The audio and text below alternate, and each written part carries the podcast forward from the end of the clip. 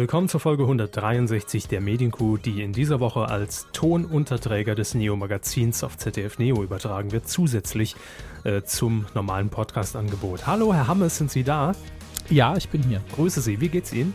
Äh, geht so, der Husten ist ein bisschen besser. Ich habe gehört, Sie haben dafür jetzt einen.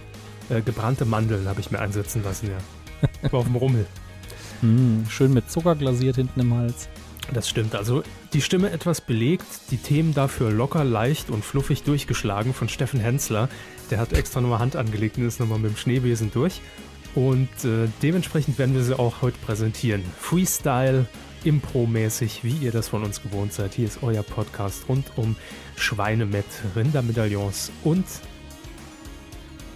Hammes. Äh, ich weiß noch nicht so genau. Rinderhack Nee, vielleicht? Popcorn. Popcorn. Ja, legen wir Hm, los. Popcorn im Haar, Cola im Schritt? Jetzt nicht, danke. Okay. Medienkuh. Der Podcast rund um Film, Funk und Fernsehen. Mit Kevin Körber, Ja, stimmt. Dominik Hammes Ich weiß noch nicht so genau. und diesen Themen. Ich weiß nicht so genau. Nachlesen. die Themen. Dschungelcamp 2014 ging zu Ende. Nominierte zweitwichtigster Medienpreis steht bevor. Nazi-Content Einmarsch beim RTL. Sie müssen das und sagen. Das haben Sie doch auf dem Hotkey. Und? Nutterich, Olli Schulz im Streichelzoo.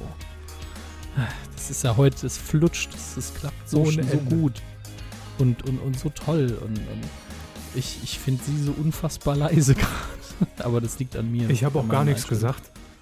Eh, Nee, im Allgemeinen. Ach so. Aber starten wir einfach durch, oder? Gerne. Drücken Sie mal drauf. Fernsehen. Muss man trinken. Trinken sie halt. Die Jingles werden auch immer kürzer. Ja, ja, ich suche derweil noch diese komische Busch, Buschmucke raus. Die Zum letzten Mal. Buschmucke. Demnächst bei Jamba.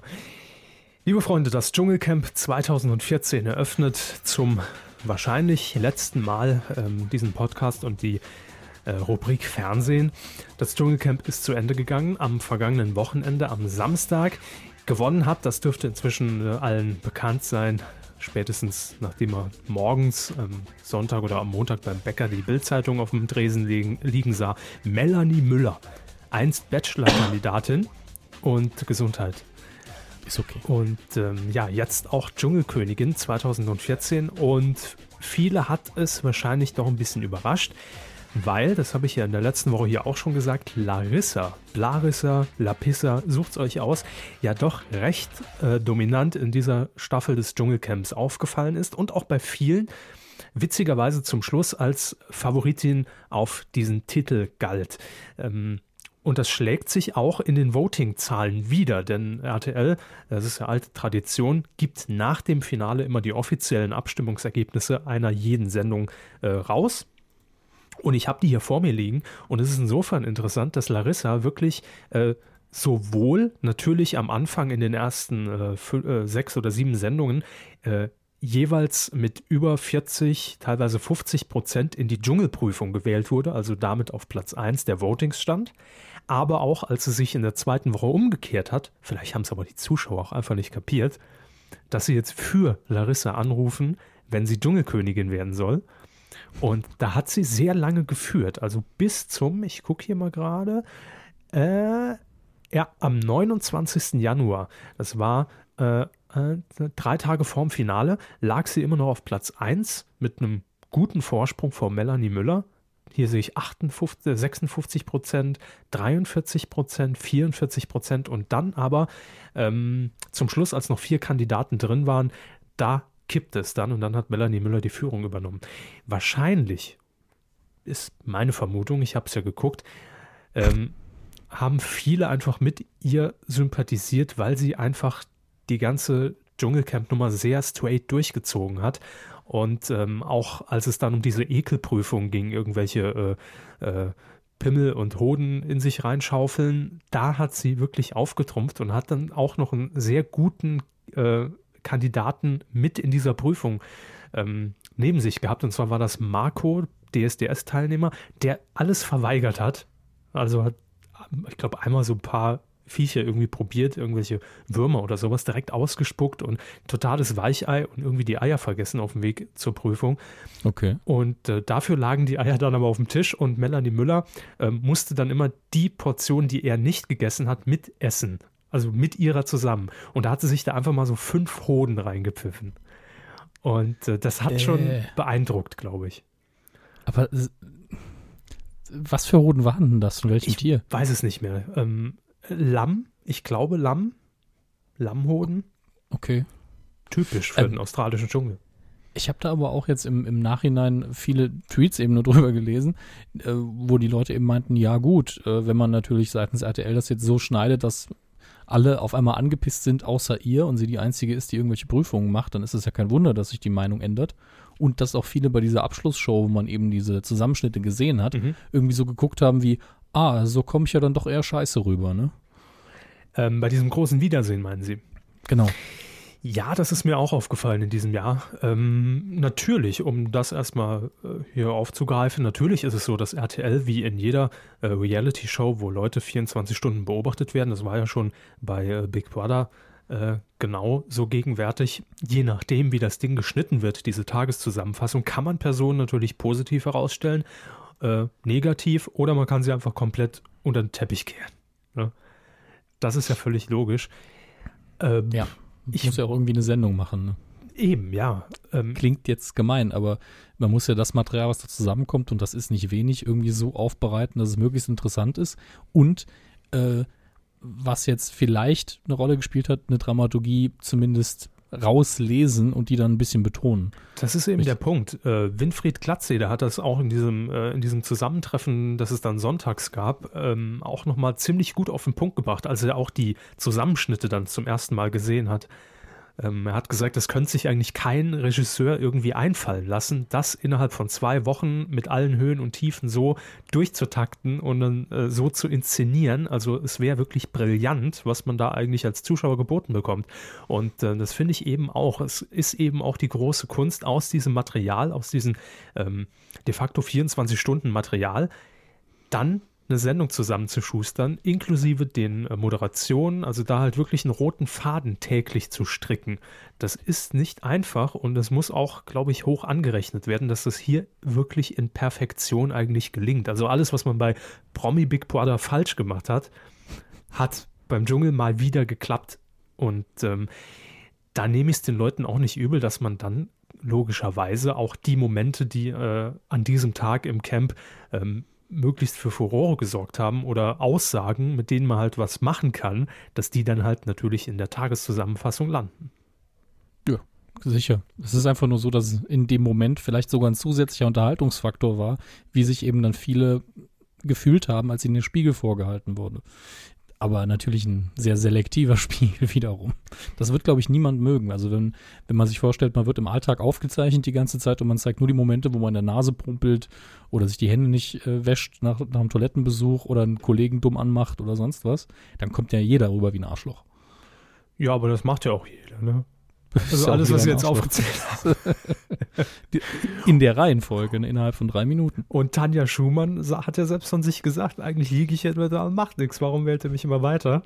Aber das war halt einfach nur der dumme Fehler, weil sie irgendwann in der zweiten Woche ständig gesagt hat, ach, bitte ruf doch nicht mehr für mich an, ich will raus, ich will noch die letzten Tage mit meinem Mann schön im Luxushotel verbringen und Urlaub machen. Ja, die Ehrlichkeit führt halt zu Ja. Schadenfreude. Gut, bleibst halt drin. Ne?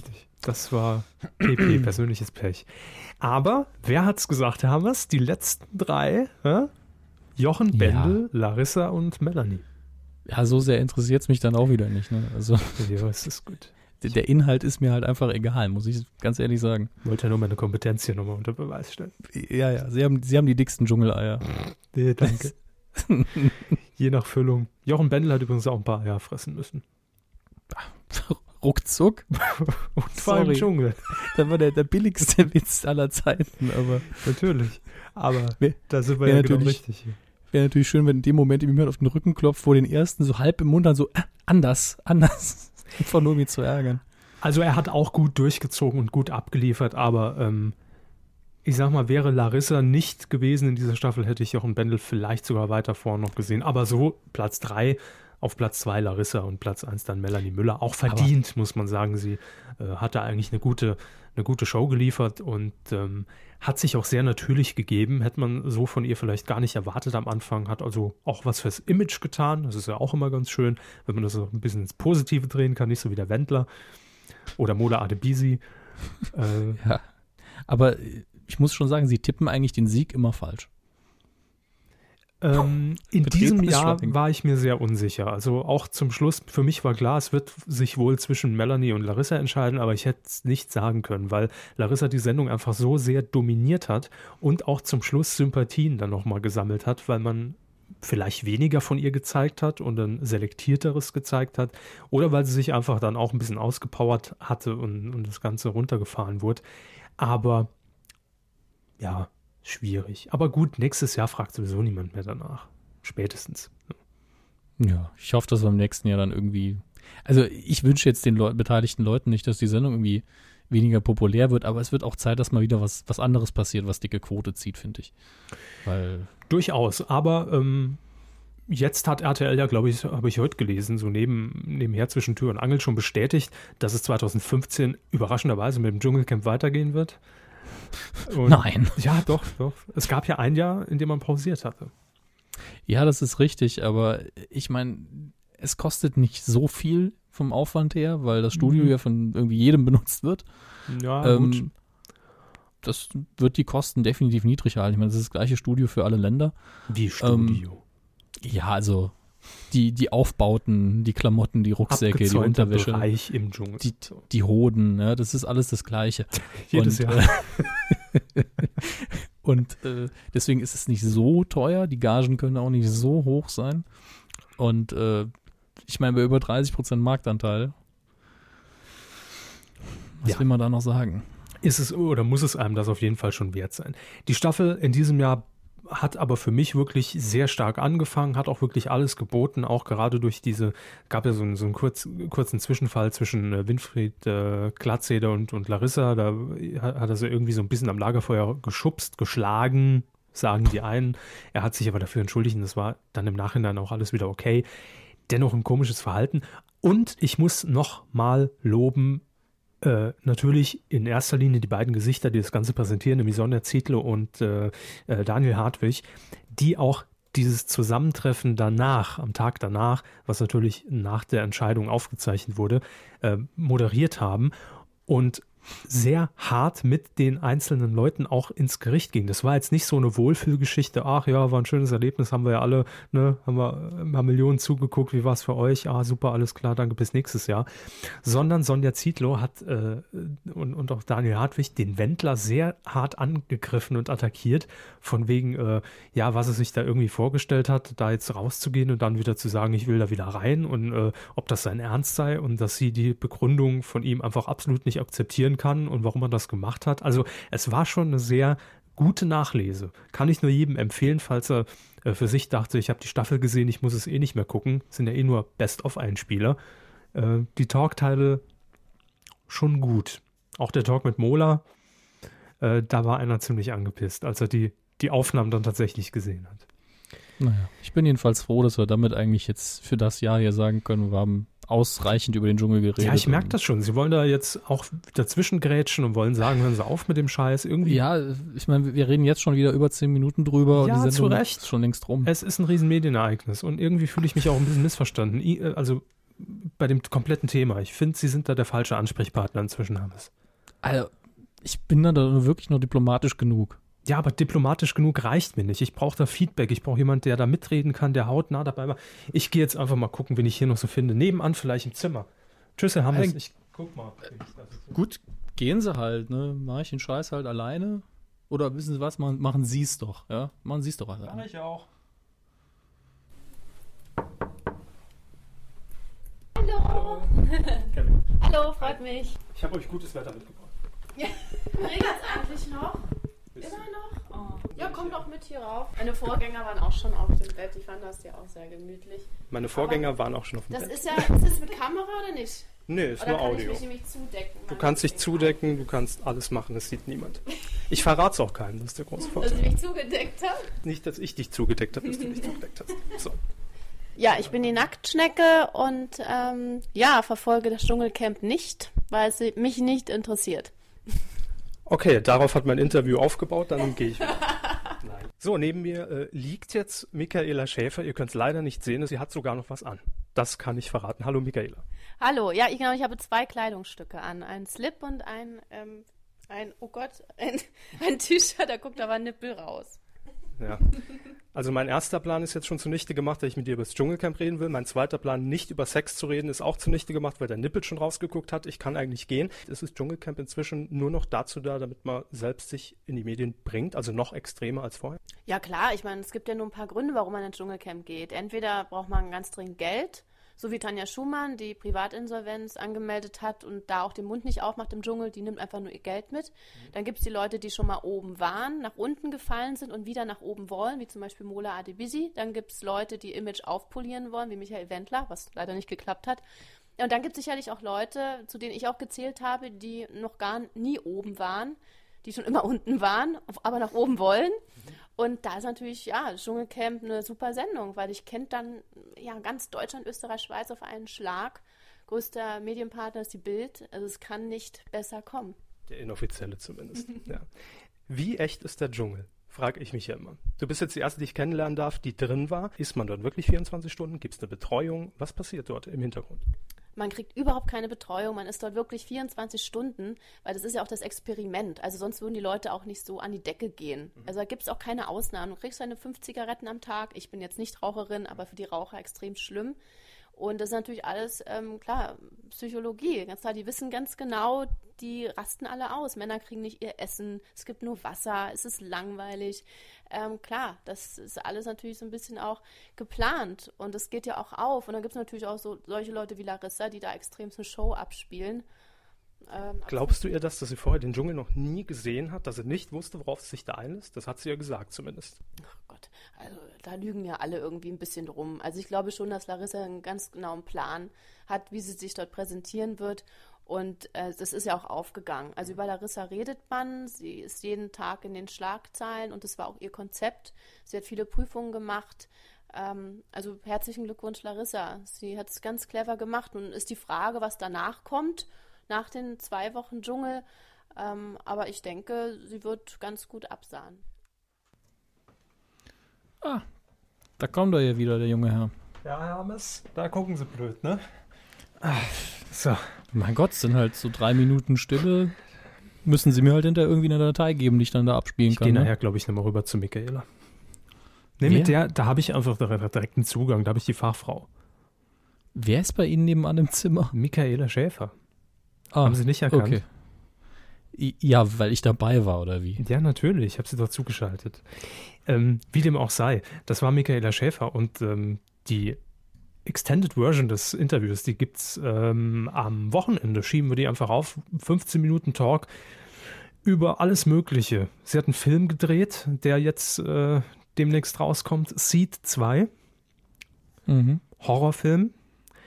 Ja. Und ähm, über Medien im Allgemeinen, über das Dschungelcamp, über ihre Rolle in den Medien. Haben, wir haben einfach mal eine Viertelstunde geredet. Gibt es, wie gesagt, äh, am Wochenende lecker Mikrowellen-Popcorn bereitstellen, bisschen Gammelfleisch und dann schön den Ureinwanderern des Dschungels lauschen. Gut, ähm, Dschungelcamp 2014. Mehr habe ich nicht mehr dazu zu sagen. Das war's. Gott sei Dank. Jo. Vielleicht wird es ja demnächst nominiert für den Grimme-Preis. Aber den hat es doch schon, oder? Äh, hat's Dschungel? Nein, Fernsehpreis. Ähm, oder Grimme? Moment. Moment, das muss ich jetzt, also ich habe so eine Erinnerung, dass die auch mal den Grimme-Preis bekommen haben. War das irgendeine, war das noch das war irgendeine so ein, Folge mit Dirk Bach? Das war doch ein Skandälchen. Deswegen kein Grimme-Preis. Nee, war nominiert. Ja. Das, das war äh, eben. Oder? In diesem Moment. Jahr aber nicht nominiert. Nicht nominiert ist Ich recherchiere das jetzt trotzdem noch. Machen Sie das mal. Also zum, je, äh, zum jeden Fall, ja, auf jeden Fall zum 50. Mal wird der Grimme-Preis in diesem Jahr verliehen. Und die Nominierten wurden jetzt wie immer vorab bekannt gegeben. Es sind natürlich boah, mal wieder ewig viele Produktionen, Serien, äh, TV-Filme, die in den vergangenen Monaten über die Leinwand, äh, nee, nicht über die Leinwand, außer ihr guckt Fernsehen im Kino dann vielleicht, aber ähm, über die Bildröhre, über die Mattscheibe flimmerten. Wir wollen uns aber explizit auf das Segment konzentrieren, ähm, ja, über das wir hier auch permanent immer reden im Fernsehbereich. Das ist nämlich der Wettbewerb Unterhaltung. Und da gibt es in diesem Jahr zwei ganz große Gewinner die äh, heißen ZDF Neo und Tele 5. Das ist schon mal alleine rein nur vom Namen her, ohne dass man weiß, welche Formate es sind, ein Achtungserfolg, finde ich, weil kleine Sender und ähm, dementsprechend mit richtig vielen Produktionen vertreten. Herr Hammes, haben Sie re äh, recherchiert inzwischen? Ja, es blieb damals bei der Nominierung und das war schon ein Skandal und ah. äh, man hat ihn dabei dann nicht ausgezeichnet. Verstehe. Äh, vergeben an das Dschungelcamp. Gut. Vielleicht kommt es irgendwann noch dazu. In diesem Jahr sind nominiert bei ZDF Neo die Sendung Beef Buddies.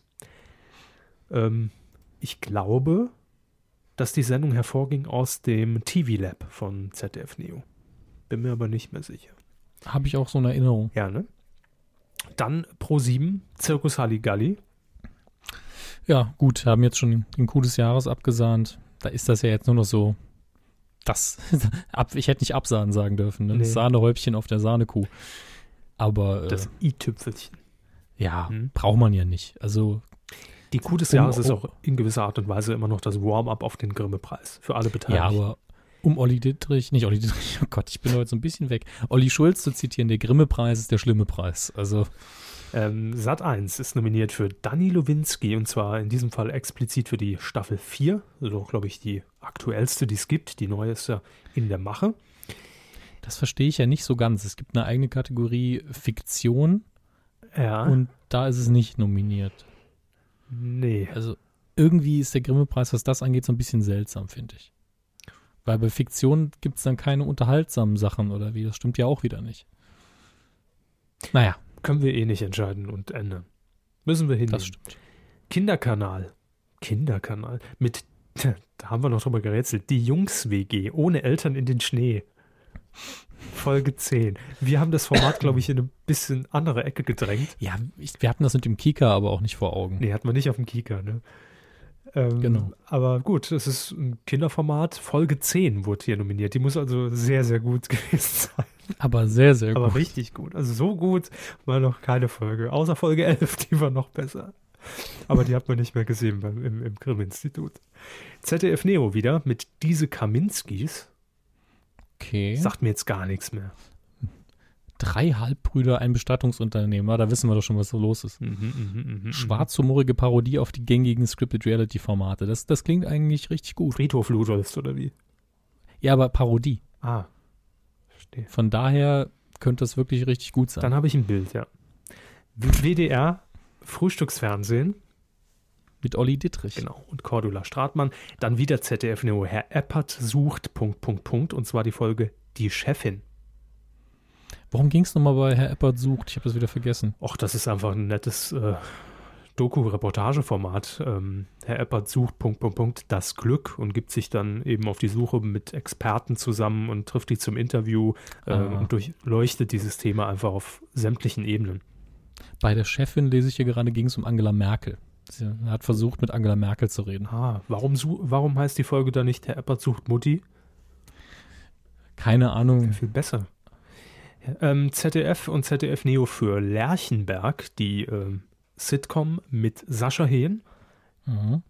Dann. Durchaus gelungen und äh, sehenswert. Ich habe immer noch nicht gesehen. Ne?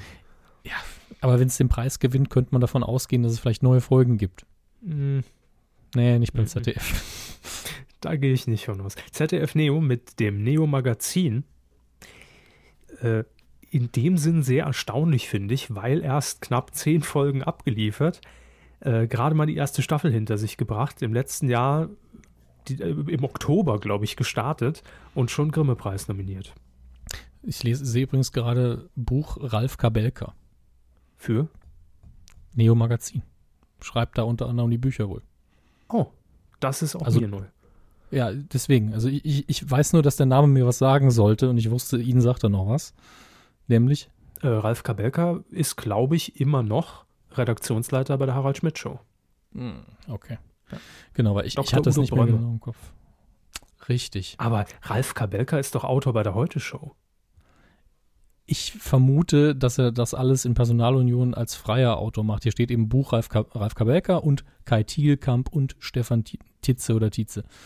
Und dementsprechend ist es jetzt nicht so, dass äh, er der Hauptautor ist der Sendung oder so. Ich nehme auch an, dass äh, Böhmer, Herr Böhmermann selbst auch noch was schreibt. Glaube ich und- nicht.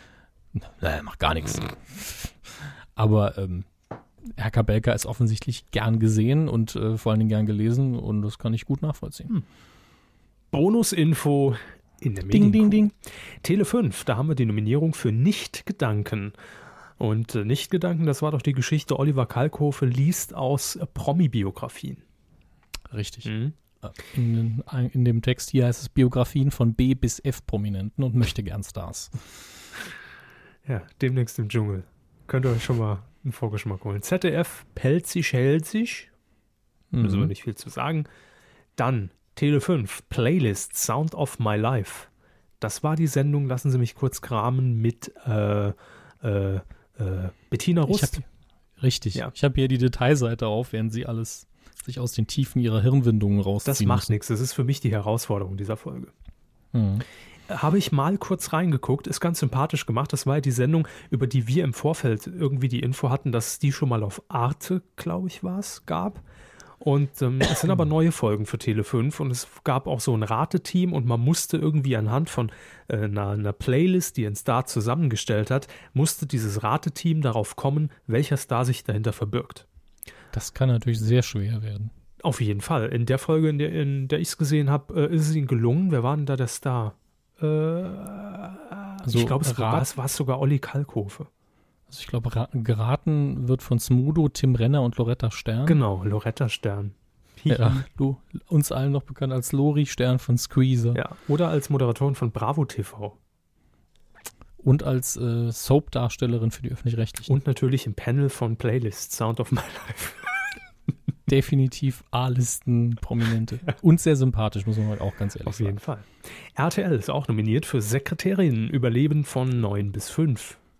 Hm, ja, Mega Flop. Gut, ist schon weg, ist abgesetzt. Ja, kann Grimme ja da, da hat sich, ähm, ich möchte ein, ich möchte den, den Namen nicht nennen, aber ich möchte den Tweet nennen. Äh, tja, schade, dass Game One nicht nominiert ist, aber wir sind eben nicht Sekretärin Überleben von 9 bis 5.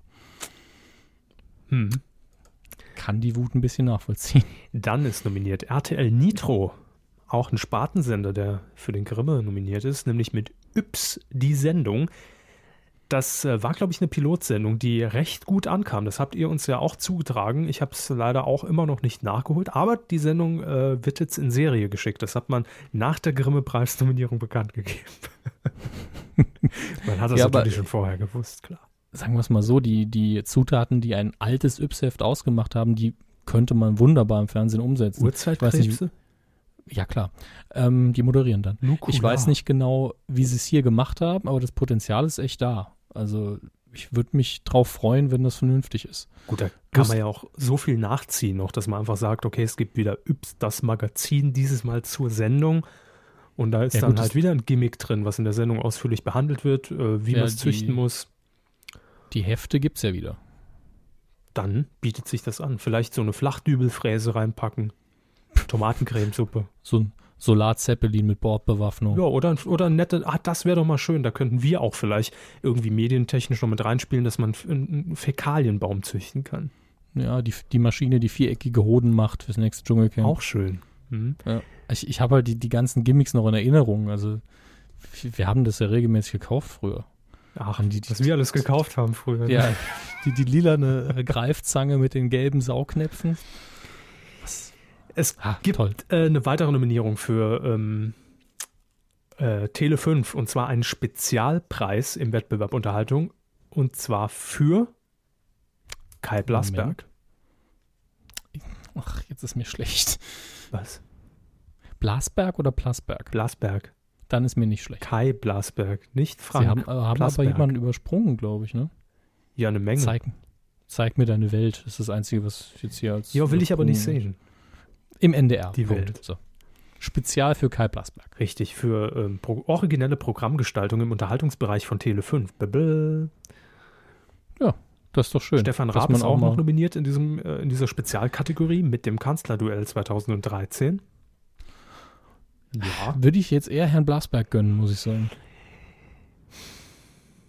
Ist schwierig. Ja, ist sehr schwierig, weil auch Stefan Raab seinen Beitrag dazu geleistet hat und es, es war eine sehr außergewöhnliche Konstellation und von daher, Ja, aber es ist auch mal interessant, dass man in der Spezialkategorie zwei so ganz unterschiedliche äh, Nominierte eigentlich hat. Das eine ist ja wirklich, ähm, ich glaube, da ist wirklich sein Beitrag als Moderator gemeint und gar nicht, dass er die Sendung irgendwie mit aus dem Boden gestampft hat, sondern dass er mit interviewt hat als jemand, der eben nicht die klassischen journalistischen Fragen gestellt hat. das meinte ich, genau. Ja, und äh, Herr Blasberg ist halt für seine Arbeit als Programmchef äh, nominiert. Das habe ich eigentlich. Bitte? Gefürchtet. Das weiß ich nicht. Aber das ist äh, für mich halt eine ganz, wäre eine ganz andere Kategorie. Nur gibt es eben für beides keine Kategorien. Deswegen sind sie beide eben in Spezial drin. Finde ich sehr interessant. Zack, boom, aus die Maus. ähm, das waren zumindest die für uns relevanten Nominierungen im Bereich äh, Unterhaltung des Grimme-Preis 2014. Und wir melden uns dann wieder, wenn die Gewinner bekannt sind. Ja, und beim Grimme Online Award halten wir euch dann auf dem Laufenden, ob wir auch in diesem, unserem fünften Jahr ihn wieder nicht gewinnen Yes, werden. Wir baby. hoffen, wir drücken die Daumen. Ich halte die, die, die Kufen. In ähm, diesem Zusammenhang möchte ich noch darauf hinweisen, als kleiner Q-Tipp, bitte nicht verpassen und nicht versäumen, weil es liefen ja so viel Wiederholungen, dass man gar nicht mehr durchblickt, was ist wann aktuell. Jetzt kommender Donnerstag, heute ist Tag der Aufzeichnung, der 4. Februar 2014, also ab dem 6. Februar gibt es im Übrigen die neuen Folgen vom Neo Magazin ähm, auf ZDF Neo, ich glaube 22, 45, 22, 15. Guckt einfach rein. Am besten jetzt schon einschalten. Einfach Fernseher eingeschaltet lassen die ganze Zeit. Ja, nee, ich will es als Servicehinweis einfach hier unterbringen, weil selbst ich bin darauf reingefallen und habe letzten Donnerstag meinen Festplattenrekorder programmiert und habe dann gedacht, die Folge kommt mir irgendwie bekannt vor. Äh, ab nächsten Donnerstag ist es soweit. Sehr gut.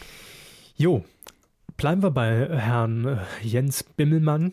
Er geht nämlich mal wieder auf Sendertour, beziehungsweise RTL hat jetzt angekündigt, dass man äh, da ein bisschen was Neues mit ihm plant und nicht nur mit ihm, er kriegt auch noch weibliche Unterstützung. Es ist Nein. nämlich- Wer könnte das denn sein? Weiß ich nicht, wer? Ja, weiß nicht. Keine Ahnung.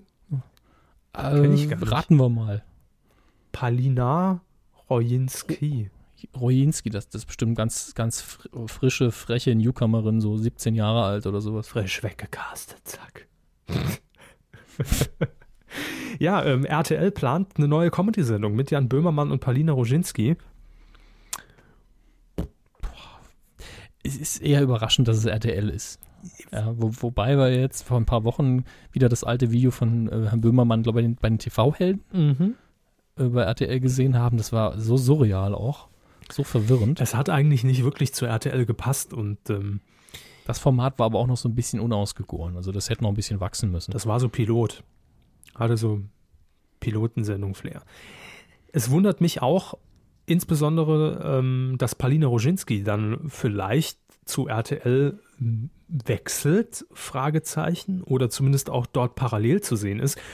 Das beobachten wir ja in den letzten Jahren vermehrt, dass Leute einem Sender nicht mehr wirklich treu sind. Also, ne, dass es auch durchaus möglich ist, heutzutage zu sagen, ich moderiere sowohl bei RTL als auch in Sat 1, siehe Olli Pocher.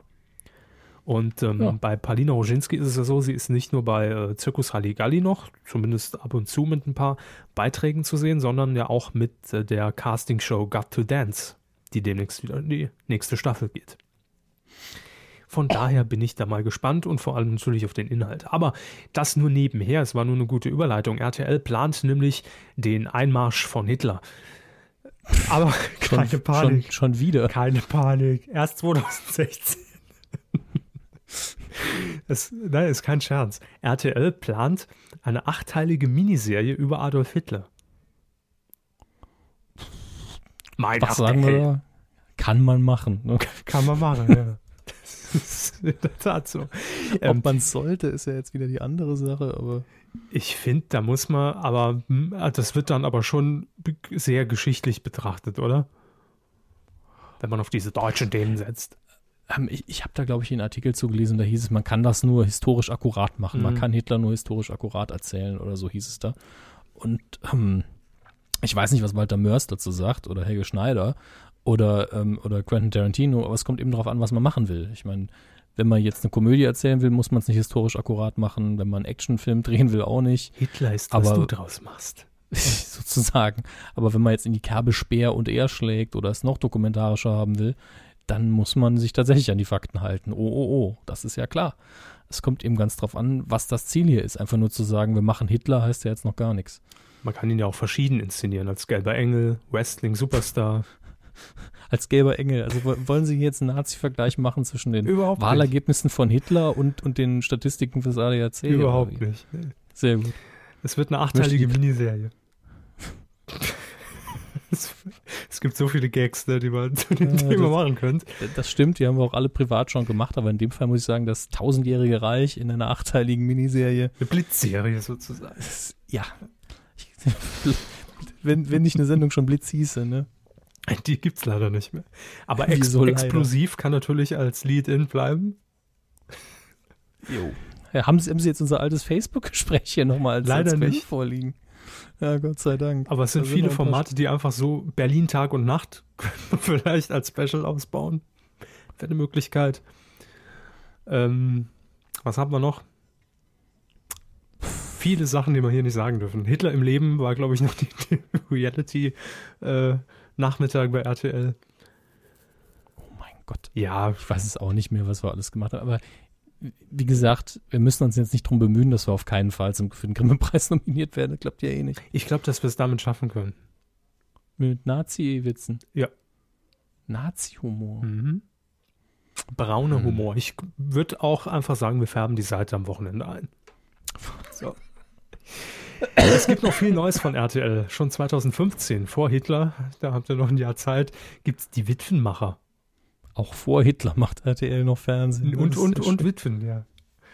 Es geht um die Starfighter-Affäre in den 50er und 60er Jahren. Ja, erinnern Oh Sie sich Gott. noch? Ich, Ah, Starfighter ist einer meiner Lieblingsfilme aus den 80ern, aber von dem Skandal erinnere ich mich leider an gar nur nichts. noch ganz dunkel. Außerdem entwickelt man zusammen mit der UFA eine neue Serie, nämlich Deutschland. Hat allerdings dieses Mal nichts mit der Zeit zu tun, sondern es geht um einen NATO-Doppelbeschluss. Ach das. Ja, viel deutscher Content äh, beim RTL. Dann Comedy-mäßig, haben wir schon gesagt, wird ähm, Adolf Hitler pilotieren mit äh, Palina Roginski. Ne, Moment. Ach nee, Jan Böhmermann mit Palina Roginski. Schlimmer als Hitler. So heißt das neue, neue Bühnenprogramm von Herrn Böhmermann. aber, aber viel, viel schlimmer, ne? Sehr, sehr Ja. schlimm. Ja. Ähm, aber es gibt noch weiteres. Und das ist jetzt die eigentliche Knallermeldung für mich aus dieser Meldung. Weiteres im Bereich Comedy, Neues bei RTL, Wochenaktuell, Kaya Jana. Hm, Nicht? Okay. Ich dachte, wir klatschen. Warum? Ja, ist doch für sie Warum? scheißegal, ob jetzt eine alte Kajayana Comedy läuft oder eine neue. Da kann man genauso gut eine Wurstzimmelkanone auf die Bühne stellen. Oder, ich weiß es nicht. Semmelkanone. oder eine Doku-Soap über irgendeinen so Mikrofaser-Bettwäschehersteller. Mikrofaser-Bettwäsche herstellen. Ja, hier war jetzt nur ein Beispiel. Jedenfalls Stramm bezogen, oder wie Käse-Toastbrot hat mehr Ausstrahlung als Kaya Jana und ist witziger. Je nach Schinken. Sie, also sie, ich glaube, sie sollten sich in irgendeine Promi-Party einschleichen, wo es nur um diesen Satz zu sagen, Kaya, ich kenne Schinken-Käsetoast, der ist lustiger als du. Kommt auf den Und dann Schinken einfach- an. Ja, und dann einfach gehen. Ne? Das ist mein Ziel für 2014. Ja, bitte äh, setzt es um, liebe Redaktion von, ihr wisst schon. Ihr wisst schon, GmbH. Das war's. Das waren die Neuerungen bei ähm, RTL.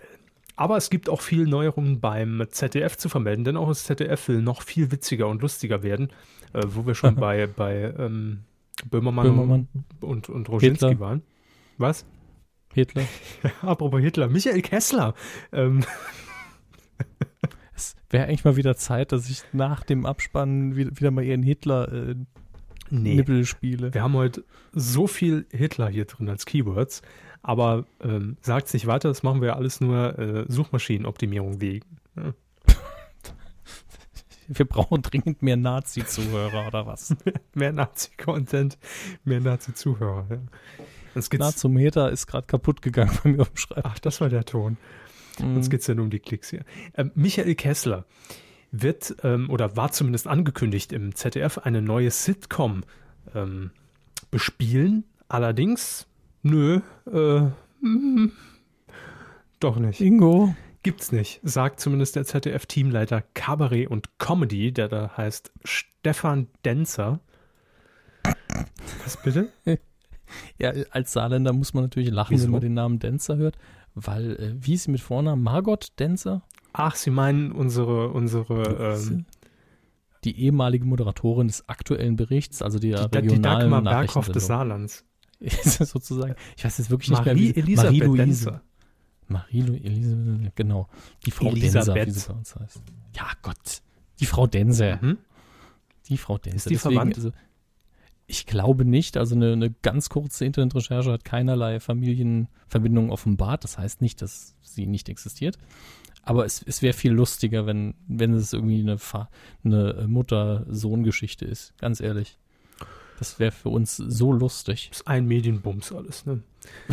Sowieso. Auf jeden Fall, Michael äh, Kessler wird in dieser Sitcom nicht spielen. Man castet derzeit aber ähm, Protagonisten für, die, äh, für diese Sitcom ist noch alles in der Entwicklung und laut äh, DWDL, das haben die Kollegen hier im Interview berichtet, ähm, sei das Ziel, eine moderne, schräg gebürstete Familienkonstellation zu generieren durch diese Produkte. Haus voller Töchter. Ein Haus voller Töchter. Nee.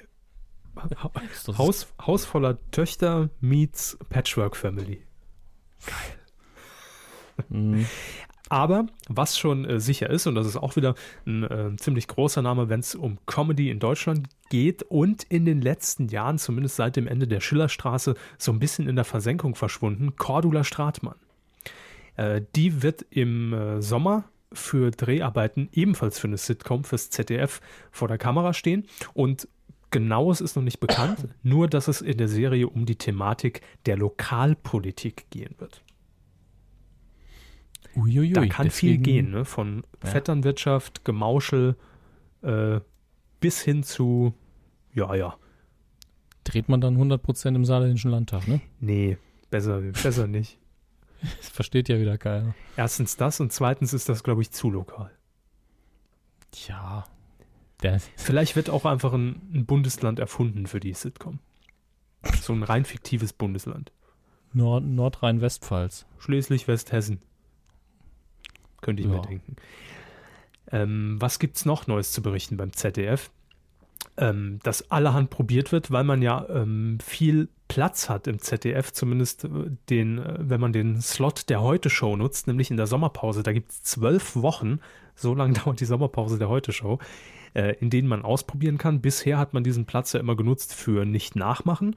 Ähm, mhm. Und auch Wiegald Boning wird eine Rolle spielen, denn es ähm, wird jetzt schon mal angekündigt, dass man im April, im Anschluss allerdings an die Heute-Show, eine neue Sendung mit Wiegald Boning auf äh, On Air schicken wird. Und zwar Vier sind das Volk, heißt das Ding. Auch hier ist zu erkennen, es geht um Politik. Es ist ein Impro-Polit-Comedy-Format.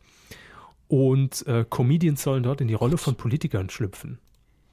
Ziel ist es, so das Zitat, im Plenarsaal die Rhetorik von Politikern so schnell wie möglich umzusetzen. Okay. Was heißt so schnell wie möglich? 60 Sekunden Zeit. Ruckzuck. Warum moderiert eigentlich jetzt? ähm, hier, der alte Mann. Hugo Egon Balder, ruckzuck, ich weiß es nicht. Der alte Mann. Ich stelle es mir schwierig vor, jetzt nur von der Beschreibung her. Ja, also es ist mir noch nicht konkret genug. Ich meine, ähm, haben die Comedians, kriegen ja wirklich keinerlei Vorbereitung oder tut man nur so, wie bei vielen Improv-Shows von früher? Tut, tut. Hm, ich weiß es das, nicht. Man hat, ja, ich mein, man hat ja schon mal im, im, im letzten Jahr so eine Impro-Geschichte äh, probiert. Durchgedreht hieß das Ganze, von Jörg Thaddeus moderiert. Vom, von den Namen her durchaus Potenzial. Ich glaube, da war auch ähm, äh, Bernhard Hoeker mit dabei. Dann, äh, na, ich komme heute einfach nicht auf Namen. Ne? Max Giermann war mit dabei. Mhm. Aber das hat mich irgendwie auch nicht so gefesselt, denn es war so ein, so ein Klon der ähm, Impro-Comedy-Show von RTL mit Dirk Bach damals, Frei Schnauze. Mhm. Ähm, das hat mir überhaupt nicht irgendwie gefallen. Äh, war auch quotentechnisch, kam es auch nicht an. Es war auch in der Sommerpause, glaube ich, der Heute-Show. Von daher bin ich gespannt, wie äh, dieses Konzept umgesetzt wird. Vier sind das Volk, also das ist jetzt schon angekündigt ab 4. April im Anschluss an die Heute-Show. Also viel Comedy äh, und viel politische Comedy im ZDF. Ist ja nicht verkehrt, ne? Nö, also grundsätzlich ist da gar nichts gegen zu sagen. Äh, schauen wir mal, ob es auch gut wird. Grundsätzlich. sagt Ihnen Auch- sie, wahrscheinlich sagt sie nicht, Sie haben mich eben schon darauf angesprochen, das Nachtcafé etwas. Nein, nein. Überhaupt nicht. Das Nachtcafé gehört zu einer wahren Instanz der Talkshow, äh, der, der äh, Talkshows der dritten Programme. Und zwar ist das ja immer traditionell freitagsabends der Fall, dass äh, ähm, die ganzen Talkshows im NDR und, und, und MDR und Hessischer Rundfunk und teilweise werden die auch zusammengeschaltet und äh, auch im SWR auf Sendung gehen. Aber das erklärt, warum ich keine Ahnung habe, worum es da geht. Möglich. Ähm, und in diesem Fall geht es um die Talkshow des SWR, das Nachtcafé. Seit fast 28 Jahren inzwischen auf Sendung. Und ich will es einfach nur erwähnen, weil es eine beachtliche Zahl ist. Der Moderator, nämlich Wieland Backes, moderiert dieses Nachtcafé seit 1987 und hat jetzt bekannt gegeben, dass er mit 67 Jahren jetzt äh, dann auch mal genug hat von der Sendung und nach 27 Jahren eben die Talkshow verlässt. Ähm, ich habe es nur aufgegriffen, weil ich ans Nachtcafé irgendwie äh, keine guten Erinnerungen habe. Ne? Also ich habe daran, ich, glaube jetzt, dass ich irgendwann nachts beim Durchseppen es mal gesehen habe. Ganz bestimmt Aber- sogar. Ich, Aber nicht sehr lange, weil das eine ist um die Uhrzeit eine der wenigen richtigen Sendungen, die halt laufen und für diese Uhrzeit auch programmiert sind. Ne? ja, aber das Fiese ist, ich, ich habe das Nachtcafé immer so äh, als, als Kind wahrgenommen, weil wir hier natürlich auch im SWR oder damals noch Südwest 3 Einzugsgebiet wohnen. Und damals hat man da einfach, als es nur vier Programme gab, über die, über die Zimmerwurfantenne, hat man da eben unwillkürlich dran vorbeigeseppt. Und das Nachtcafé hat auf mich immer so eine total düstere Atmosphäre ausgestrahlt, so eine totale Depri-Stimmung. Und ich habe echt immer gedacht, jeden Moment äh, werden die, die, die Talkgäste da in der Runde sich mit Messern die Pulsadern live im Südwestfernsehen aufschlitzen. Äh, das, war das Image, was das Nachtcafé auf mich vermittelt hat. Inzwischen gab es so einen kleinen Software-Lounge, man hat da ein bisschen was gedreht, weiß nicht mehr, woher es gesendet wird. Äh, aber hat auf mich, ich glaube, es hat mich auch nachhaltig noch so ein bisschen äh, beeinflusst in meiner Entwicklung. Danke, Herr Backes und Team. Ja, also für mich, ich glaube, es, ich vermische es immer so ein bisschen mit Riverboat. Nur mit, nur mit wirklich nicht so einer ausgelassenen Stimme. Nee, du, das Riverboat, da, da hat ja die Stimmung immer gekocht, ne? Aber äh, im, im, im SWR. Der Saal getobt, ja. Es war auch dieses, dieses dumme Sü Südwest 3-Logo, was, was oben immer links in der Ecke eingebrannt war. Das war, es hat irgendwie, hat kein gutes Flair versprüht. Jetzt habe ich wieder diesen Erinnerungsflashback ans alte SR3-Logo, mit die, diese, diese übereinander gestülpten Halbkreise, das irgendwie drei Viertel des Bildes eingenommen hat, weil wir nämlich im Kunstunterricht mal eine Doku geguckt haben über, ich glaube, Salvador Dali. Das meinte ich ja, das war Sü Südwest 3. das war Südwest 3-Logo? Ja, das waren so, das, das, das, das war so, so ein Halbkreis, dann unten ein dicker Balken und unten nochmal so ein Halbkreis. Mhm. Das war, glaube ich, nur bis in in den 80ern wird das doch irgendwann abgeschafft, glaube ich. Und als ich in der Schule war, das war in den späten 90ern, irgendwann unser Kunstlehrer dann Damals. uns diese Doku gezeigt und wir so, was sind das für ein alter Schinken? Mhm. Da war noch kein Logo eingeblendet, aber eine Frau mit Schulterpolstern von links bis rechts durchs ganze Bild. Und da haben wir also was, ja, nee, nee, es war ja niemand anders. Was ist das für, eine, für ein altes Ding? Und ich so, das ist eine ganz aktuelle Doku. Und dann haben sie dieses Logo eingeblendet und wir haben alle gelacht. Und dann gab es noch diese Übergangszeit, äh, das gab es auch im ZDF, viele werden sich gar nicht mehr dran erinnern, als ich damals aus, ähm, äh, wie, wie, wie hieß das denn noch? Irgendwie, Nordrhein-Westfalen. was? Düsseldorf. Nein, Was wollen Sie? aus, ich war irgendwie immer freitags mittags in so einer, in, in, in so einer Jugendgruppe von, von, von, von der Kirche. Schlägern. Von Schlägern. Schläger, ja genau, so hieß es. Berufsschlägergruppe von der Kirche organisiert, von der katholischen. Und da kam ich dann freitags nachmittags nach Hause, 17 Uhr ungefähr, und da liefen die Simpsons im ZDF. Ja, ganz am Anfang lief nichts. Da, da hatte ich aber auch noch lange keinen Führerschein, als das so war. Und Alf lief auch im ZDF. Das muss so Ja. 89, 90 gewesen sein. Jedenfalls ging man dann auch eine, eine Zeit lang dazu über, das Senderlogo, das Corner-Logo, alle 15 Minuten für eine Minute einzublenden und dann war es wieder weg. Weil man Ja. am Anfang noch gedacht hat, nee, wir, wir, wir können unseren Zuschauern nicht zumuten, dass wir dieses Logo da permanent reinklatschen. Aber man will natürlich trotzdem wissen, wo man ist. Das, Das, war aber toll. früher hat man ja auch nicht so weggeseppt, deswegen war das ja auch eine sinnvolle Entscheidung. Richtig. Da, da ist man ja bei einer Sendung geblieben und wenn dann alle paar Minuten mal, ah ja, ZDF, stimmt. ZDF. Und es sind ja dann auch nur drei andere Kanäle da gewesen. Ah, das waren noch Zeiten. Jetzt sind wir total abgedriftet. Auf jeden Fall Tschüss, äh, nicht Nachtcafé, aber Tschüss, Herr Backes. Ähm, Sie haben mir irgendwie nachhaltig, sind Sie mir in Erinnerung geblieben, obwohl ich Sie nie geguckt habe. Hatte der einen Schnauzer? Ja. Okay, dann, dann habe ich das Ne? richtige Bild vor Augen. wissen Sie- Hat, hat er aber gut. solide gemacht, ne? Auf jeden Fall, klar. Knallhart durchgezogen. die Nummer. Gut, kommen, kommen wir jetzt in der nächsten Kategorie zu ein paar Sachen, die auch versucht wurden, knallhart durchgezogen zu werden. Mal mit mehr, mal mit weniger Erfolg. Haben wir wieder das Michael Schäfer-Interview, oder? Äh, wenn Sie wollen, kann ich das auch einspielen. Also, Okay.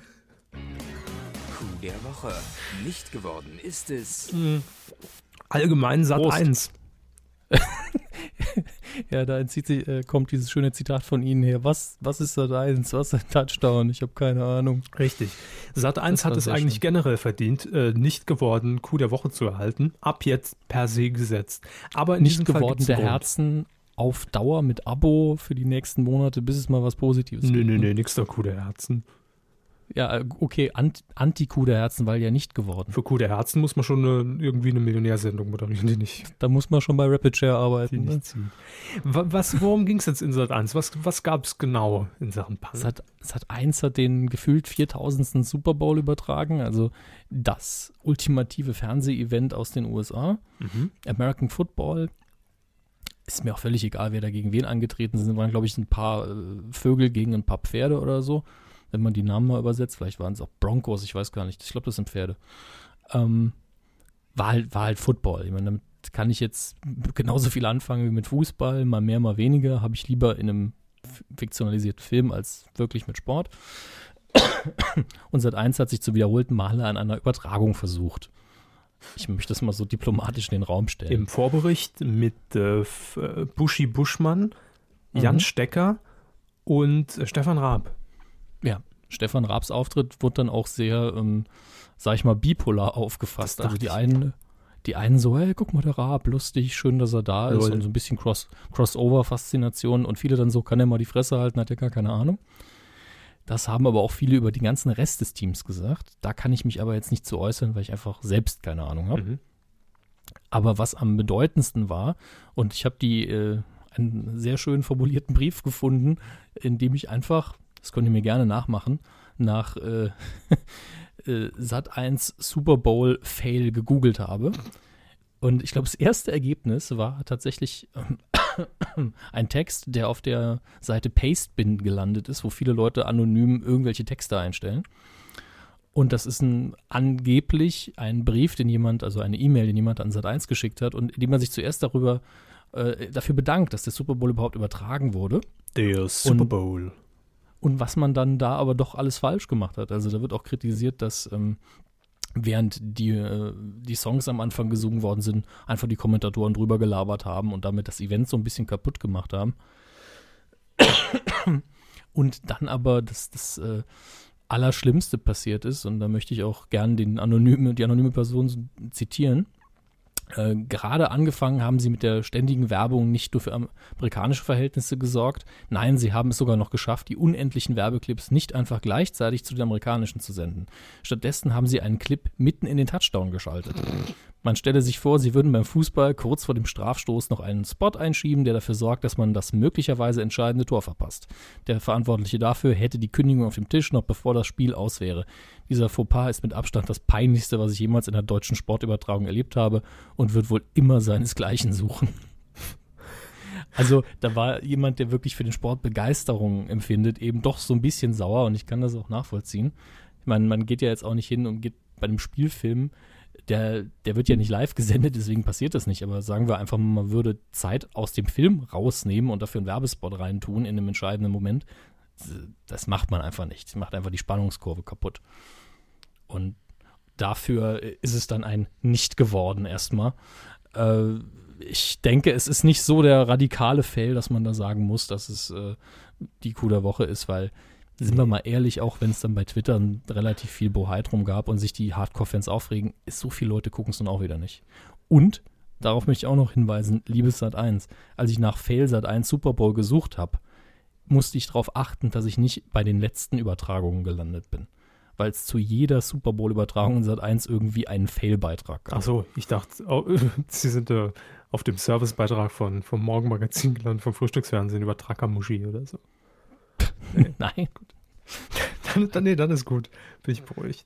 Haben, haben wir für die nächste Panne eigentlich jetzt irgendwie mal recherchiert? Ich glaube nämlich nicht. Überhaupt nicht. Aber Donnerlittchen, mein Gott, was soll's? Ich werde das so, so aus, aus dem Hüftring werde ich das. Ohne ich werde das einfach nebenher versuchen, noch ein bisschen zu recherchieren und Sie machen es aus dem Stegreif. Richtig.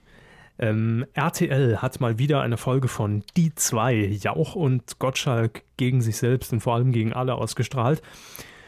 Und ähm, ich habe eigentlich besagte Szene nur in der Werbepause von äh, Olli Schulz's Trip nach Tokio ähm, mitbekommen. Und zwar gab es ein Finalspiel. Ein Kandidat aus dem Publikum wurde nach vorne gebeten und sollte eigentlich dann gegen äh, Jauch und Gottschalk antreten. Und es ging, glaube ich, um 100.000 Euro, die er gewinnen konnte.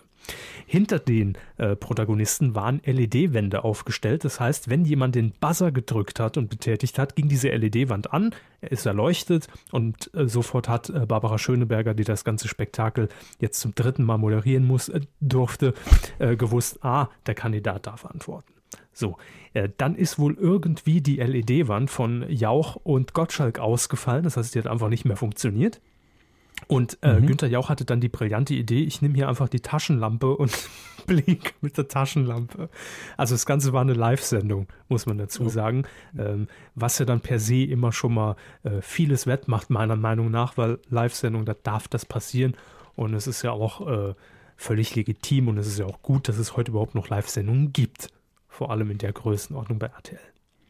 So, das war so die erste Panne, die ich mitbekommen habe. Das hat man dann irgendwie arrangiert und die Regie hat sich dann auch eingemischt und äh, hat dann gesagt, ja, wir, wir, wir, spielen das jetzt so und das hat dann auch wohl geklappt. Dann gab es in der Mitte äh, in diesem Spiel, in diesem Finalspiel, einen Ballon, der sich, äh, der nach und nach mit Luft gefüllt wurde. Das heißt, wenn jemand falsch antwortete, dann wurden zehn Sekunden lang wurde Luft gleichmäßig in diesen Ballon geblasen und bei dem Team, also entweder bei Jauch und Gottschalk oder beim Kandidaten, ähm, bei dem der, dieser Luftballon platzt, derjenige hat dann verloren.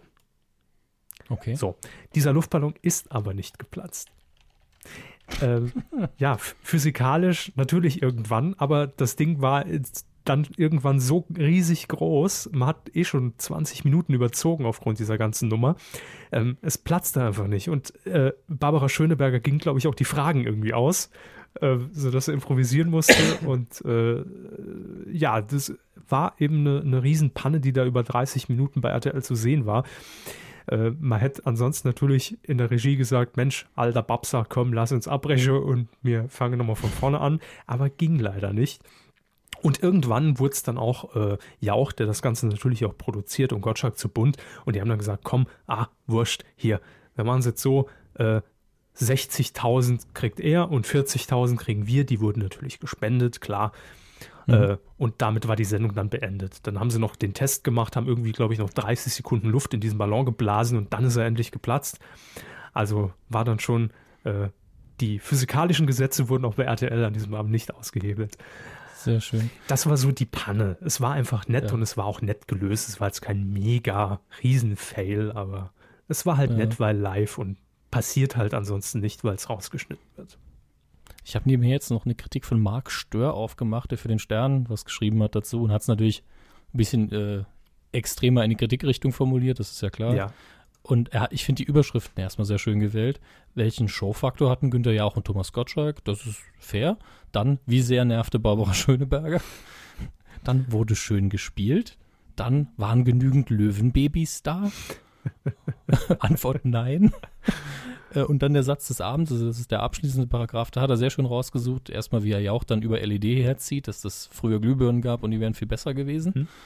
Und dann aber für mich wirklich der Satz des Abends, wie der Autor hier auch schön schreibt, ähm, als die Fragen ausgegangen sind am, am Schluss, ja. dass der Kandidat dann gesagt hat, ich muss morgen arbeiten. das ist schön, das ist menschlich. Ich sitze jetzt hier seit fünf Stunden als Klatschvieh rum der, und der ich habe doch einen Mutterkuchen im Backofen. Ja. Sehr pfiffig gelöst, danke und tschüss, Abgang Kulisse rechts. Äh, schönerweise habe ich nebenher während der Recherche noch ein lustiges Bild gefunden. Ah, Von, toll. ich ich erkläre es Ihnen, ich werde es noch twittern. ich muss jetzt einfach raus, weil ich es gefunden habe. Äh, zwei Screenshots, die man zusammengebastelt hat. Einer aus Familienbrennpunkt, einer aus Mitten im Leben.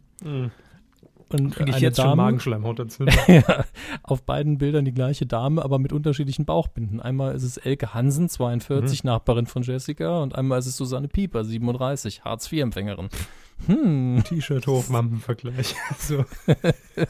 sehr schön, das Ganze. Naja. Naja, das passiert. Aber da das ja alles total real und echt ist, muss es sich da bitte irgendwie um, um, um Missverständnis handeln. Das, anders kann ich es mir Ja. nicht erklären. Ja, das wird sein. Aber kümmern wir uns doch mal um was Positives. oder? Ja, bitte, bitte, bitte, bitte. bitte. Coup der Woche. Olli Schulz. Was soll man machen? Also, wir haben vorher echt mit uns gerungen, weil wir uns nicht sicher waren, was heute überhaupt in die Kategorien Coup der Woche nicht geworden aufgenommen wird. Und äh, die beiden Fails fanden wir jetzt nicht so epochal. Es ist einfach nicht- Epochal. Es gab nicht so den Medienmoment für mich in der Woche. Es war, es war eine schöne Woche, viele Themen. Aber ähm, nichts, was so richtig reingehauen hat. Und da haben wir gedacht, machen wir es doch lieber, vergeben wir lieber einen positiven Preis, auch wenn dann wieder alle sagen, ja, wenn es Olli Schulz sind und Joko Ähm, und Klaas, dann kriegen die bei euch immer Sie alles. reden jetzt hier von der Analsonde der Woche, oder? Ja, genau. Nein. Wie kommen Sie jetzt auf Analsonde? So. Ach, Sie haben die Liste ausgepackt. bitte? Ist okay, ist okay. Ist okay. Aber auf jeden Fall haben wir mit uns gerungen, ob wir schon wieder eine Florida TV-Produktion, beziehungsweise Joko und Klaas, Olli Schulz, die Trifecta da auszeichnen wollen. So, ja, es war einfach schönes, kurzweiliges Fernsehen. Und irre sympathisch, Und wie immer. irgendwann muss doch dieser Oliver Mark doch mal diese Kuh des Jahres kriegen, verdammte Scheiße. Nein, es war so, dass Olli Schulz mal wieder in die Box gepackt wurde. Es gab ja bereits eine Pilotsendung. Quoten waren super. Dementsprechend hat Pro7 gesagt, ja, in der kurzen Pause jetzt von drei, vier Wochen von Circus Halligalli darf Olli Schulz mal wieder ran. Und er wurde verschifft. Und dieses Mal muss man natürlich sagen, hatte man die Gewissheit, wir haben eine Staffel, die wird uns auch bezahlt. Es ist keine Pilotsendung mehr, das heißt, wir können auch ein bisschen größer werden. Äh, dementsprechend hat man Olli Schulz nach Japan, genauer gesagt, mitten in die Straßen von Tokio gestellt. Und dort ist er einer hauptsächlich der Funktion äh, nicht des Callboys, sondern des, äh, wie wurde Host, Host, Hostboy, richtig, äh, nachgegangen. Äh, oder wie er selbst sagt, äh, ich werde Jap japanischer Nutterich. Ja. Eigentlich sehr bezeichnend. Und ähm, das war so die, die, die Hauptstory in dieser äh, Sendung von, ich glaube, 60 Minuten hat es gedauert. Aber man hat auch allerhand natürlich äh, zu dieser Thematik über, ähm, über diese große Stadt und über Japan gelernt, dass es zum Beispiel Kuschelcafés gibt, wo man einfach reingeht, nicht wie ein Puff, wo man sagt, hier 50 Euro, mach mal, sondern äh, wo man bezahlt, um äh, ja, mit einer Frau oder wahrscheinlich auch Männern, gibt es wahrscheinlich auch, äh, zu kuscheln. What the fuck? Aber ähm, das war so ein Ding, was sich auch so ein bisschen durch die Sendung gezogen hat zum Thema äh, Millionenstadt, aber doch irgendwie viele einsame Menschen. Dann ging es Ja. irgendwie äh, auch darum, dass man sich eine komplette Familie mieten kann. Ja, äh, was Mhm. im Prinzip wie äh, Olli Schulz hat es schön umschrieben, Scripted Reality, Berlin Tag und Nacht ist nur halt in, also in echt ohne Kameras. Ohne Kameras. ohne Kameras, ja. Auch das Ah, gibt's noch. super. Äh, wo einfach ein Zimmer eingerichtet ist, Mama und Papa da sitzen, das sind Schauspieler, die dafür bezahlt werden, Mama und Papa jetzt zu spielen. Total grotesk. Und das war so ein Moment, da, da wurde die Sendung ein bisschen langsamer, fand ich. Mhm. Und die hat dann davon gelebt, dass, dass man eben nicht versucht hat zu sagen, hey, wir machen jetzt hier Riesencomedy, sondern dass Olli Schulz einfach, ah, ich spiele hier mal so einen typischen Familien, äh, Familiengespräch, spiele ich hier mal durch. Und äh, es geht einfach nur darum, wie total surreal das für uns ist, dass ich hier eine komplette Familie mieten kann, um dieses Gefühl irgendwie nachzuempfinden. Und ich fand, die ganze Sendung hatte diesen schönen Mix aus. Äh, zum einen natürlich eine fremde Kultur. Das ist immer, wenn man da so reingeschmissen wird, und das ist ja mit Prinzip der Sendung Mhm. so ein kleiner Mindfuck. Dann die Tatsache, dass es wirklich diese stringente Thema Einsamkeit hatte in allen äh, Episoden. Auch dieses Katzencafé, wo man dann Katzen streichelt, ist ja auch so eine Sache. Eine persönliche Freiheit, die man einfach in der Stadt nicht haben kann. Und deswegen geht man halt in einen Café, um sie sich da zu holen. Äh, und eben Olli Schulz. Das ist so die, die Zauberzutat von der Sendung. Es ist eben eine Personality auch irgendwo. Und ich glaube, man darf diese Sendung auch nicht als Comedy-Format ansehen. Äh, sondern es ist einfach, wie soll man es bezeichnen? Es ist eine Erlebnisreportage mit Olli Schulz. Ähm, ja, das, ist, das ist so ein bisschen Gonzo-Journalismus äh, irgendwo, aber auf keine, äh, ich sauf mich jetzt mit, mit Alkohol und Drogen zu, wie Hunter S. Thompson früher, sondern äh, Olli Schulz, den man eben mag oder nicht mag, und die meisten mögen ihn ja, geht als Person da rein und reagiert eben so, wie er reagiert, mhm. ist als Person unterhaltsam und die Situationen sind dann auch noch möglichst seltsam. Ja, und vor allem echt. Das, ja. das ist das Schöne daran. Man lernt sehr viel über andere Kulturen. Also allein in den 60 Minuten ähm, würde ich mal behaupten, dass viele, äh, die äh, vielleicht ausschließlich sich von Pro7 ernähren, ja, oder, oder von anderen Sendern, äh, rein was, was den Wissensstand angeht, äh, in dieser Stunde viel gelernt haben über Japan. Also zumindest mal so einen ja. Eindruck bekommen haben in eine andere Kultur, in eine völlig andere Welt. Und dann hat es sich schon gelohnt. Und das ist auch gleichzeitig, finde ich, dieser enorme Pluspunkt, dass man bei Pro7 sagt, wir gönnen uns da einfach diese 60 Minuten, äh, wo, wobei man, wenn man ehrlich ist, die Sendung auch auf 30 Minuten locker hätte runterschneiden können. Ähm, das hat sich aber auch angefühlt wie höchstens 20, fand ich. Es war irre kurzweilig. Ja, eben. Also es war alles schön durcherzählt, schön geschnitten, wie man das ja von, von den Florida TV-Produktionen generell einfach gewohnt ist, weil es ein hoher Standard ist, den man sich da selbst gesetzt hat. Und auch Respekt an Pro7. Äh, ich habe auch einen Tweet retweetet gestern, äh, in dem stand, es ist fast schon ungewohnt, dass man bei so einer Sendung eigentlich das Pro7-Logo oben rechts sieht, was eigentlich eher Sparte wäre. Ja, das stimmt. Und von Aber daher. Eine hohe äh, Qualität, die man in der Sparte dann hätte. Korrekt, ja. Das habe ich ja auch, um, ähm. glaube ich, schon bei, bei der Pilotfolge gesagt dass ich ja. so eine Sendung auf ZDF Neo jederzeit vermuten würde, aber eben nicht bei Pro7. Und da finde ich gut, dass man auch sagt, äh, machen wir, klar. Ja. Der eine Aspekt, der wahrscheinlich sich bei den Dreharbeiten so ein bisschen rauskristallisiert hat, der überhaupt nicht thematisiert wurde, was ich gut finde, ist, dass man als ähm, vor allen Dingen Olli Schulz mit seinen, der ist ja richtig, richtig groß, er hat das, glaube ich, selbst gesagt, er ist 1,95 mhm. und ähm, als wenn man westlich aussieht, ist man in Japan und in China schon mal absoluter Exot und alle gucken einen an, deswegen auch die Dame in der Straße am Anfang. Kann man Foto äh, machen, dann, äh, ja, genau. Ja, und er als Riese fällt dann noch mehr auf. Das wurde überhaupt nicht thematisiert, was ich gut fand, weil äh, dann hätte man immer gesagt, wie kommt Olli bei den Japanern an? Das wäre so ein typisches Nachmittags äh, reingeschnipselt gewesen, was echt furchtbar überhaupt nicht reingepasst hätte. Und das hat man weggelassen, das finde ich gut. Muss man auch mal sagen. Wie eine zarte Marone hat er sich durch Tokio bewegt. Eine zarte Marone? Mhm. Wie kommen Sie auf zarte Marone? Darf ich nicht. Entschuldigung, ich mag zarte Maronen. Sorry. Ich will jetzt nicht in Ihre Fetische abdriften, machen wir lieber weiter. Danke. Weidengeflüster. Euer Feedback zur letzten Folge, das war, hm, lasst mich kurz nachrechnen, die Folge 162. Und äh, da habt ihr euch äh, zu geäußert, zumindest was äh, unsere Fähigkeiten angeht, was Fehlpässe unsererseits angeht. Unter anderem wurde ich da ein bisschen in die Schranken gewiesen, was meine äh, ja, ich will sagen, Euphorie in Bezug auf Larissa im Dschungelcamp in der letzten Folge anging, nämlich Jessica hat uns geschrieben auf medienku.de. Könnt ihr natürlich auch unter dieser Folge kommentieren, was ihr von den Themen haltet, von uns haltet, von der Welt. Michaela, kannst du mal kommen? Geht wieder um Dschungelcamp. Jessica hat geschrieben. Überras überrascht mich doch etwas, dass Medienfuchs Körber nicht bemerkt hat, warum Larissa plötzlich Favorit auf den Thron ist. Und ich wette hier mal, dass es so kommen wird. Ja, leider falsch. RTL stellt sie ja nur noch positiv dar. Man sieht sie, äh, man sieht so gut wie keine nervigen Aktionen mehr, dafür aber stets genervte Mitcamper, die dann wirken, als würden sie Larissa grundlos anpfeifen. Dadurch sinken diejenigen im Zuschauerranking, während, äh, während wegen Larissa bei einigen so eine Art Beschützerinstinkt gepaart mit Mitleid entsteht. Danke, Frau Ludwig. Aber ich, äh, nein, Jessica, das stimmt natürlich. Wie eben schon gesagt, es äh, hängt viel vom Schnitt ab. Und wenn natürlich irgendwelche anderen Ereignisse im Camp an diesem Tag wichtiger für die Storyline sind, dann werden die natürlich aufgegriffen. Und dann geht halt auch vielleicht mal ein bisschen Larissa wieder unter. Völlig klar. Aber in diesem Fall ist es ja nicht so gekommen. Also RTL hat nicht gesagt, wir äh, kristallisieren die jetzt so ein bisschen als, äh, als Riesenfavoritin raus, dann hätte man das mit Sicherheit noch extremer getan.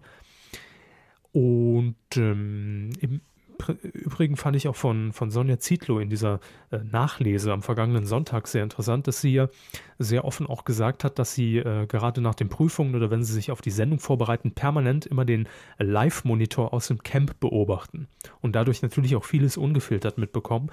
Und äh, da hat sie auch nochmal gesagt, sie schätzt eigentlich an Larissa im Nachhinein, dass sie die einzige eigentlich mit im Camp war, die nie irgendwas in diesen Statements im, äh, im Dschungeltelefon über andere gesagt hat, also gelästert hat hinterm Rücken. Sie hat äh, natürlich ihre Meinung gesagt und hat auch Tatsachen wiedergegeben, aber sie hat nie, wie jemand anderes, wie äh, eine Gabby zum Beispiel, behauptet, ich glaube, die nimmt Drogen, ich glaube, die ist auf dem Entzug. Hat sie nie gemacht und da hat sie eigentlich recht. Das stimmt. Vielleicht war Larissa einfach die ehrlichste im Camp und wir haben sie einfach völlig falsch wahrgenommen, alle. Weiß es nicht. Äh, Faszinierend. Ja. Danke, Frau Koludowich. Paulinchen Panther hat noch kommentiert. Soll ich das machen? Ja, machen Sie doch mal.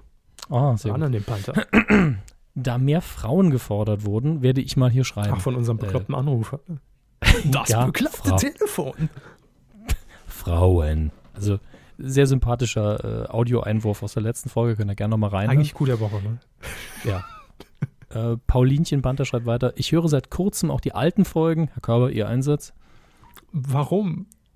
Danke. Und muss sagen, dass man nicht mehr als drei Sendungen pro Tag konsumieren sollte. Bei Risiken und Nebenwirkungen, ne? ihr kennt den Rest. Es ist sehr lustig, wie ihr zum Beispiel damals den Böhmermann entdeckt, den ihr in Folge 10 zum ersten Mal. Ja, der lag bei, bei Herrn Hammes äh, im Büro rum, zwischen so zwei Schränken. Haben wir den Er ist damals aufgewacht, so, was, wo bin ich? Und ich Saarland. Und dann ist er ganz schnell weg. zusammengefaltet, ne? Ja. Äh, oder Körbers Filmschule und die Kolumne von Frau Engels. Ja, das, das waren noch Zeiten damals in den 80ern. Grüße. Die, ja, die Überleitungen zu den Themen von damals tun teilweise auch sehr weh. Ist ja heute immer noch so. Eben. Ansonsten ist auch diese Folge wieder eine solide Folge, auch wenn ihr mal wieder den Vornamen von Herrn Schweighöfer vertauscht habt und den Tobias nennt, obwohl er Matthias heißt. Ist ja umgekehrt. Heißt der Matthias. Wir nennen ihn manchmal Tobias, aber dann haben wir aus Versehen nachgedacht. Dich so Running Gag, Gil. Genauso Ja. wie äh, Harald Glöckler oder die Sterne im Fäkalienbaum oder Ricky Gervais Oder Nick Stone. oder Nick Stone. Oder, oder Spreisebärle. Also Leute, wo wir die Namen sowieso auch alle immer falsch aussprechen. Oder der Wendler. Sowas. Der heißt ja eigentlich der, der Zündler. Ich, Der Zündler. ich weiß nicht, das war jetzt wieder so ein Manfred Frank Krug-Nummer. Zündler. Regina Zündler. Äh, Finger Music hat noch geschrieben, definitiv das Highlight dieser Ausgabe, der Audio-Feedback-Mann. Auch ein schöner Insider. Er macht das, was ein Audiofeedback man kann. Hab schon gut geschmunzelt im Bus. Das war das beste Audio-Feedback ever, ever, ever. Gut, gab's ja auch was dreimal. Eben. Dann haben wir noch Kev Schö, er schreibt abschließend. Moment. Ach Gott, das ist ja wieder ein Roman. Hallo, ihr Weidenviecher. Das war keine allergische Reaktion. Wieder sehr geile Show, ein Kracher nach dem anderen. Bam, bam, bam. Richtig gut weiter. So, jetzt ist Kev, wenn, wenn du so einen Anfall hast, überweis einfach Geld. Dann spare die Komplimente. Ohne euch wäre die Medienwelt deutlich leerer. Eure Euphorie Übrigens- muss sich auszahlen. Für uns. Ja. Übrigens, das mit Herrn Körbers Preisansagen im Traum war natürlich nicht so ganz ernst gemeint. Er hat äh, angegeben, dass er die Preise welcher Sendung war Geh aufs Ganze. angekündigt? Geh aufs Ganze im Traum für eben äh, Kev Schö. Dafür hat er ja auch bezahlt. äh, aber war wohl doch nur ein Witz. Auch weil ich nicht von weiteren coolen Q-Zoom ausgeschlossen werden Oh. möchte, gelobe ich Besserung. Ja, wir blocken ja niemanden. Äh, besondere Grüße noch an den hustenden Hammes. Ich empfehle süßen Hustensaft. Gute Besserung. Ansonsten natürlich auch Grüße an Herrn Körber. Ich mache mir heute noch einen Flaming Humor. Der Wert 3500 D-Mark. Dann haben wir noch Spenden bekommen. Da danken wir euch natürlich auch recht herzlich, gell? Vom Timo H. von Patrick O. und von Birgit A. Danke. Vielen, vielen Dank. Danke sehr. Und wenn ihr uns unterstützen wollt, gilt wie immer medienq.de slash support. Und ähm, da könnt ihr dann genau nachlesen, wie das alles funktioniert, wo ihr spenden könnt, was ihr anklicken dürft, müsst, sollt und so weiter. Ja, und wir haben noch von äh, Ramon ein kleines Audiofeedback in dieser Woche. Ah, Das wollen wir euch auch nicht vorenthalten. Ist, dieses Mal muss man jetzt dazu sagen, nach der Comedy-Granate vom letzten Schwierig. Mal nicht ganz so lustig. Aber jeder darf, äh, rechts bei uns auf der Seite kann man das machen, ne? Äh, genau, rechts äh, auf medienq.de gibt es so einen blauen Button und dann einfach drauf. Einfach Auf drauf. der Bade drauf, zack, fertig. Und das hat Ramon schon gemacht. Hallo, Hier ist. Ramon. Hallo, heute mal der Ramon G.C. hier. Eigentlich hätte ich nur mal eine ganz kurze Frage. Ähm, habt ihr eventuell vor, am 2. März zur Oscarverleihung eine Live-Crew zu starten? Über eine Antwort würde ich mich freuen. Macht weiter so. Ich höre euch echt gerne. Bis dann. Ciao. Tja, erstmal danke fürs Kompliment. G. -Punkt. Ja, lustig. Äh, dieses Jahr wird es mit den Oscars, glaube ich, ein bisschen knapp, weil ich persönlich durch äh, Magisterarbeit und all sowas ein bisschen im Stress bin. Das heißt, wenn wir äh, irgendwas live machen, dann wäre das irre spontan, weil ich irgendwie an dem Tag sonst nichts mache und sowieso vom Fernseher hänge. Ich schließe es aber im Moment einfach mal aus und würde darauf verweisen, dass es mindestens drei äh, andere Live-Oscar-Podcasts geben wird. Also ich weiß davon, dass äh, Kleines P, bei dem wir beide ja auch schon mal zu Gast waren, einen plant. Äh, Spreiselbärle und Nitram wollen, glaube ich, einen machen. Und äh, ich schließe mal nicht aus, dass die Game One-Jungs auch noch was machen. Die haben im letzten Jahr auch einen Live-Oscar-Podcast gemacht und sind dann aber irgendwann früher ausgestiegen, weil sie morgens arbeiten mussten. Mit Sicherheit. Also ihr habt eine riesen Auswahl und da sind durchaus berufene Leute dabei. Äh, Herrn Ma Herr Matthew und ich werden es in diesem Jahr wohl nicht machen. Äh, vor allen Dingen, weil er eine Oscar-Party nebenher am Laufen hat. Also er wäre dann wahrscheinlich leicht angetrunken. Und dann sind, und Ja, sind ja schon alle Hörer weg. Wenn Ja, jeder Hörer selbst einen, einen Audiostream macht.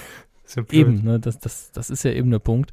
Und ähm, da will man jetzt auch nicht nochmal dazwischen funken. Also ich hätte es gern gemacht, aber dann hätte ich es auch von Anfang an festlegen müssen. Wenn ich da jetzt irgendwie kurz entscheide, ah, ich gehe doch noch live drauf, dann hört ja kein Schwein mehr zu.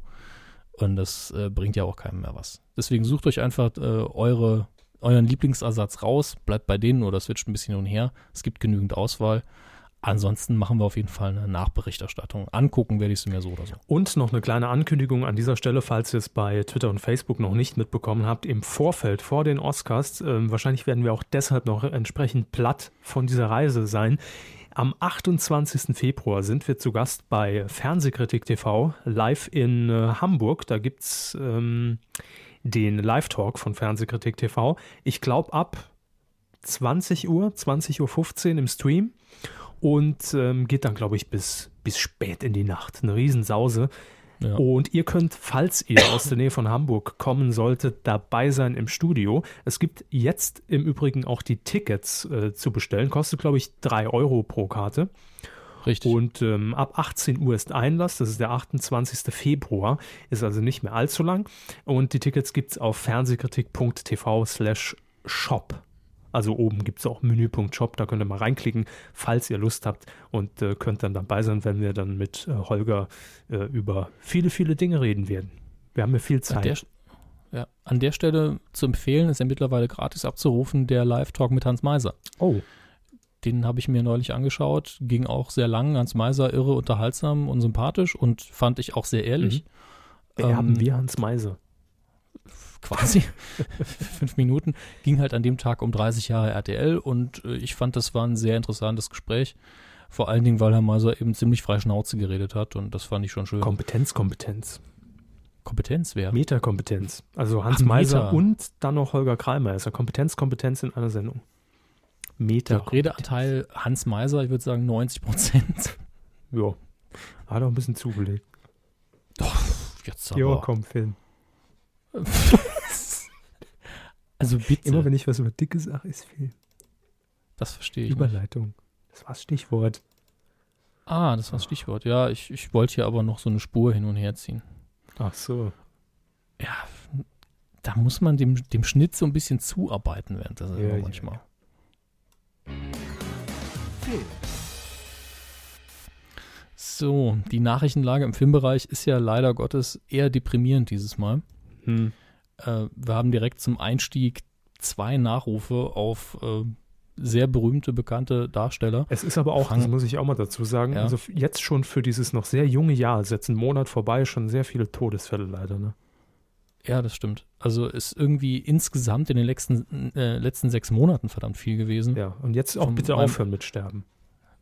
Ja, sozusagen. Äh, wir fangen an mit äh, dem ersten der beiden Todesfälle und auch der älteren Person, nämlich Maximilian Schell. selbst wenn jetzt viele von euch da sitzen und sagen, ja, wie sah der nochmal aus?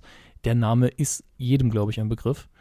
Ähm, er wurde 1930 geboren, also ist nach einer OP verstorben. Das heißt, das ist jetzt nichts, wo man sagen muss, uh, ich bin riesig geschockt oder so. Es ist halt ein Tod, den man in dem Alter leider erwarten muss. Äh, und Maximilian Schell hat wirklich eine Karriere hinter sich, das gibt es im deutschsprachigen Raum sehr, sehr selten.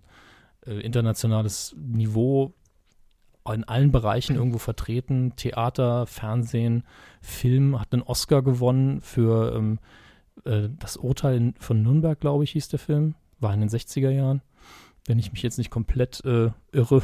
Hört sich richtig an. Ich habe auch äh, überflogen im Artikel. Ja. Ja. Und ähm, er hat Regie geführt, er hat bis zum Schluss noch Dreharbeiten gehabt ähm, und hatte eine unglaublich einprägsame Stimme, die er auch benutzt hat, indem er sich selbst sehr oft synchronisiert hat, was jetzt nicht gang und gäbe ist im deutschen Film. Wobei er natürlich Österreicher ist, aber wir sind da ja immer gerne so, dass wir alle Deutschsprachigen so ein bisschen mitnehmen. Und äh, er hat auch definitiv zum deutschen Kulturgut gehört. Also er hat unter ähm, Gustav Gründgens, glaube ich, noch gelernt und hat da, äh, bin mir nicht sicher, ob er den Hamlet gespielt hat, aber er war, glaube ich, irgendwie in der, in Hamlet-Inszenierung von ihm involviert. Er hat übersetzt, unter anderem Shakespeare. Also das war ein kultureller Tausendsasser. Ich war jetzt auch ein bisschen überwältigt, als ich halt so ein paar von den Nachrufen äh, gelesen habe, wie viel der Mann einfach gemacht hat. Vor und hinter der Kamera. Und äh, er war international einfach ein Name. Und er hat auch nicht unbedingt Angst davor gehabt, mal bei einem Film mitzuspielen, der jetzt vielleicht kein Oscar-Niveau hatte. Also ich erinnere mich, dass ich sehr überrascht war, als ich ihn damals in John Carpenters Vampire gesehen habe, einen Film, den ich damals sehr mochte. Und auch darin war er super. Und ich habe, glaube ich, beim letzten Nachruf, den wir hatten, schon gesagt, man sollte vielleicht Schauspieler vor allen Dingen an ihren schlechtesten Filmen bewerten und gucken, wie sie darin gewirkt haben. Und das war vielleicht nicht sein schlechtester, aber er war auch nicht sein bester, so viel steht fest. Und er war brillant darin. Ähm, ich weiß nicht, wie es Ihnen geht, aber für mich geht da wirklich eine Instanz weg, wo ich ganz vergessen hatte, äh, dass solche Leute überhaupt sterben. Ja, das ist leider. Klingt so. seltsam, ne? Nee, das stimmt schon. Das kann man schon beobachten. Äh, vor allem ist es auch sehr schade, dass man natürlich dann ab einem gewissen Alter, klar, weil sich die Leute auch einfach äh, zurückziehen und man sie eben nicht mehr in jeder Talkshow irgendwie sitzen sieht zu irgendeinem Thema, äh, dass sie dann leider auch so ein bisschen in Vergessenheit geraten. Äh, und vielleicht entsteht auch dadurch dann dieses Gefühl, dass man irgendwie so nach drei, vier Jahren, wenn man nichts mehr von einer Person gehört hat, dieses Denken hat, ja gut, das bleibt jetzt auch so, der ist ja trotzdem noch da, er hat sich halt zurückgezogen, aber dann äh, trifft einen die Nachricht, glaube ich, umso härter. Ja. ähm, der zweite, ähm, den wir von dem wir uns verabschieden mussten, ist Philip Seymour Hoffman. Der wurde nicht, nicht so alt. Der ist Jahrgang 67, ist also noch nicht mal, wenn ich das richtig in Erinnerung habe, ist, ist er in seinen 40ern gewesen, weil ich kann's, ich bin schlecht im schnell Nachrechnen. Oder ist er schon über 50? Machen Sie das gerade, die Rechnung? Nee, er ist noch nicht über 50. Er wäre jetzt Gut. dann 2017 50 geworden. Ne? Ja, stimmt. Ähm, ja, auch äh, Philipp Seymour Hoffmann ist ein Oscar-Preisträger. Für Capote hat er den damals bekommen, indem er eben den äh, Autoren Truman Capote gespielt hat. Aber dabei ist er mir natürlich auch in Erinnerung geblieben, weil ich den Film gesehen habe und das war eine irre gute Performance. Aber ähm, für mich war das so, so ein heimlicher ähm, Schauspielstar, weil er, er hatte eben nicht den, den klassischen Hollywood-Look oder so. Er ist jetzt nicht der bestaussehendste Mann der Welt gewesen, aber er hatte immer Charisma und hat auch deswegen angefangen als Charakterdarsteller, hat in vielen kleinen Rollen angefangen. Und irgendwann hat man, man kennt dieses Phänomen, also Sie, Sie kennen das sicher auch, dass man irgendwann Schauspieler sieht und sagt, den habe ich schon in 100 Filmen gesehen, gefühlt. Der taucht immer mal so wieder auf, so eine Nebenrolle. Ja, das stimmt leider. Ähm, eben typischer Berufscharakterdarsteller am Anfang und dann ist er in ein paar Rollen, kam er dann so ein Stückchen raus, wo du gemerkt hast, uh, er macht, gibt dem Film was ganz Besonderes. Ähm, einer der ersten Filme, in denen er so rausgestochen hat, war Boogie Nights. Für mich war es dann letztlich einer meiner Lieblingsfilme, ähm, Almost Famous, in dem er einfach super war. Den Film lege ich in, auch in dem Zusammenhang jedem ans Herz. Äh, und danach hat er sich eben Stück für Stück nach oben gespielt und wird immer populärer nachdem er den Oscar für Capote bekommen hat, wurde er dann in Mission Impossible 3 gecastet. Das wäre dann für mich einer der Filme, also mit Mission Impossible 3 konnte ich nicht viel anfangen. Und er aber ist brillant. Es gibt eine Szene darin, wie er äh, Tom Cruise so richtig verbal fertig macht und es macht einfach Spaß, ihm zuzusehen. Das war ein richtig leidenschaftlicher Schauspieler Und äh, ich will jetzt gar nicht drauf eingehen, unter welchen Umständen man jetzt festgestellt hat, dass er von uns gegangen ist. Darum geht's ja gar nicht. Und äh, es ist so oder so traurig. Und ich, ganz ehrlich, den werde ich auch einfach vermissen, weil ich mich darauf gefreut habe, den in noch vielen, vielen Rollen zu sehen und es ihm auch gegönnt habe, dass er weiterhin Erfolg hat. Also daher müsste ich ihn ja dann kennen. Zumindest aus Mission Impossible. Wir reden vom ersten Teil. Ja. Äh, nee, der dritte Teil. Ah, nee, dann kenne ich ihn nicht. Aber äh, glauben Sie mir, wenn Sie ein Bild von ihm sehen, dann haben Sie ihn irgendwo Ich habe schon mal gesehen. Bild gesehen und ich kann gar nichts mit dem anfangen. Das tut mir leid für Sie, aber dann haben Sie noch ein paar Filme, die Sie nachträglich sich anschauen können glaube auch. Feststellen können, dass er wirklich, wirklich gut war. Aber vielleicht, das ist ja immer das Traurige, ähm, werden ja jetzt am Wochenende oder sowas ein paar Filme von ihm nochmal gezeigt. ja, also klar, für Maximilian Schell hat man ja auch, ich glaube beim ZDF, bin mir nicht mehr sicher, Mhm. das Programm geändert. Und äh, für Philipp Seymour Hoffmann ist, äh, Hoffmann ist das einerseits traurige, andererseits schöne, dass er in der, ähm, äh, Gott, wie, wie heißt die Reihe, The Hunger Games mitspielt. Und äh, die nächsten beiden Teile wurden gleichzeitig gedreht. Das heißt, es ist mit 99%iger Wahrscheinlichkeit so, dass er auch in beiden Teilen noch drin ist, wenn er denn, wenn die Rolle denn darin vorkam. Da bin ich nicht so gut informiert. Und das werden dann wahrscheinlich seine letzten Filme gewesen sein. Aber es, man muss sich halt nicht vor diese traurige Wahl stellen, den Darsteller auszutauschen, wie man es damals bei äh, Harry Potter machen musste, als der Darsteller des Dumbledore gestorben ist. Und äh, das ist eigentlich so ein bittersüßer Abschied dann, dass man ihn noch zweimal in einem richtig großen Film sehen kann und mit aller Wahrscheinlichkeit nach dann äh, bald bei den Oscars in dem traurigsten Teil der Sendung, wenn eben die Verstorbenen kurz geehrt werden. So, Jetzt haben wir so viel über, über Filme gesprochen, die ich noch nie gesehen habe. Äh, kommen wir doch zu den Star Wars News der Woche. ja, kommen wir zu ein bisschen leichterer Unterhaltung und weg von der schlechten Stimmung.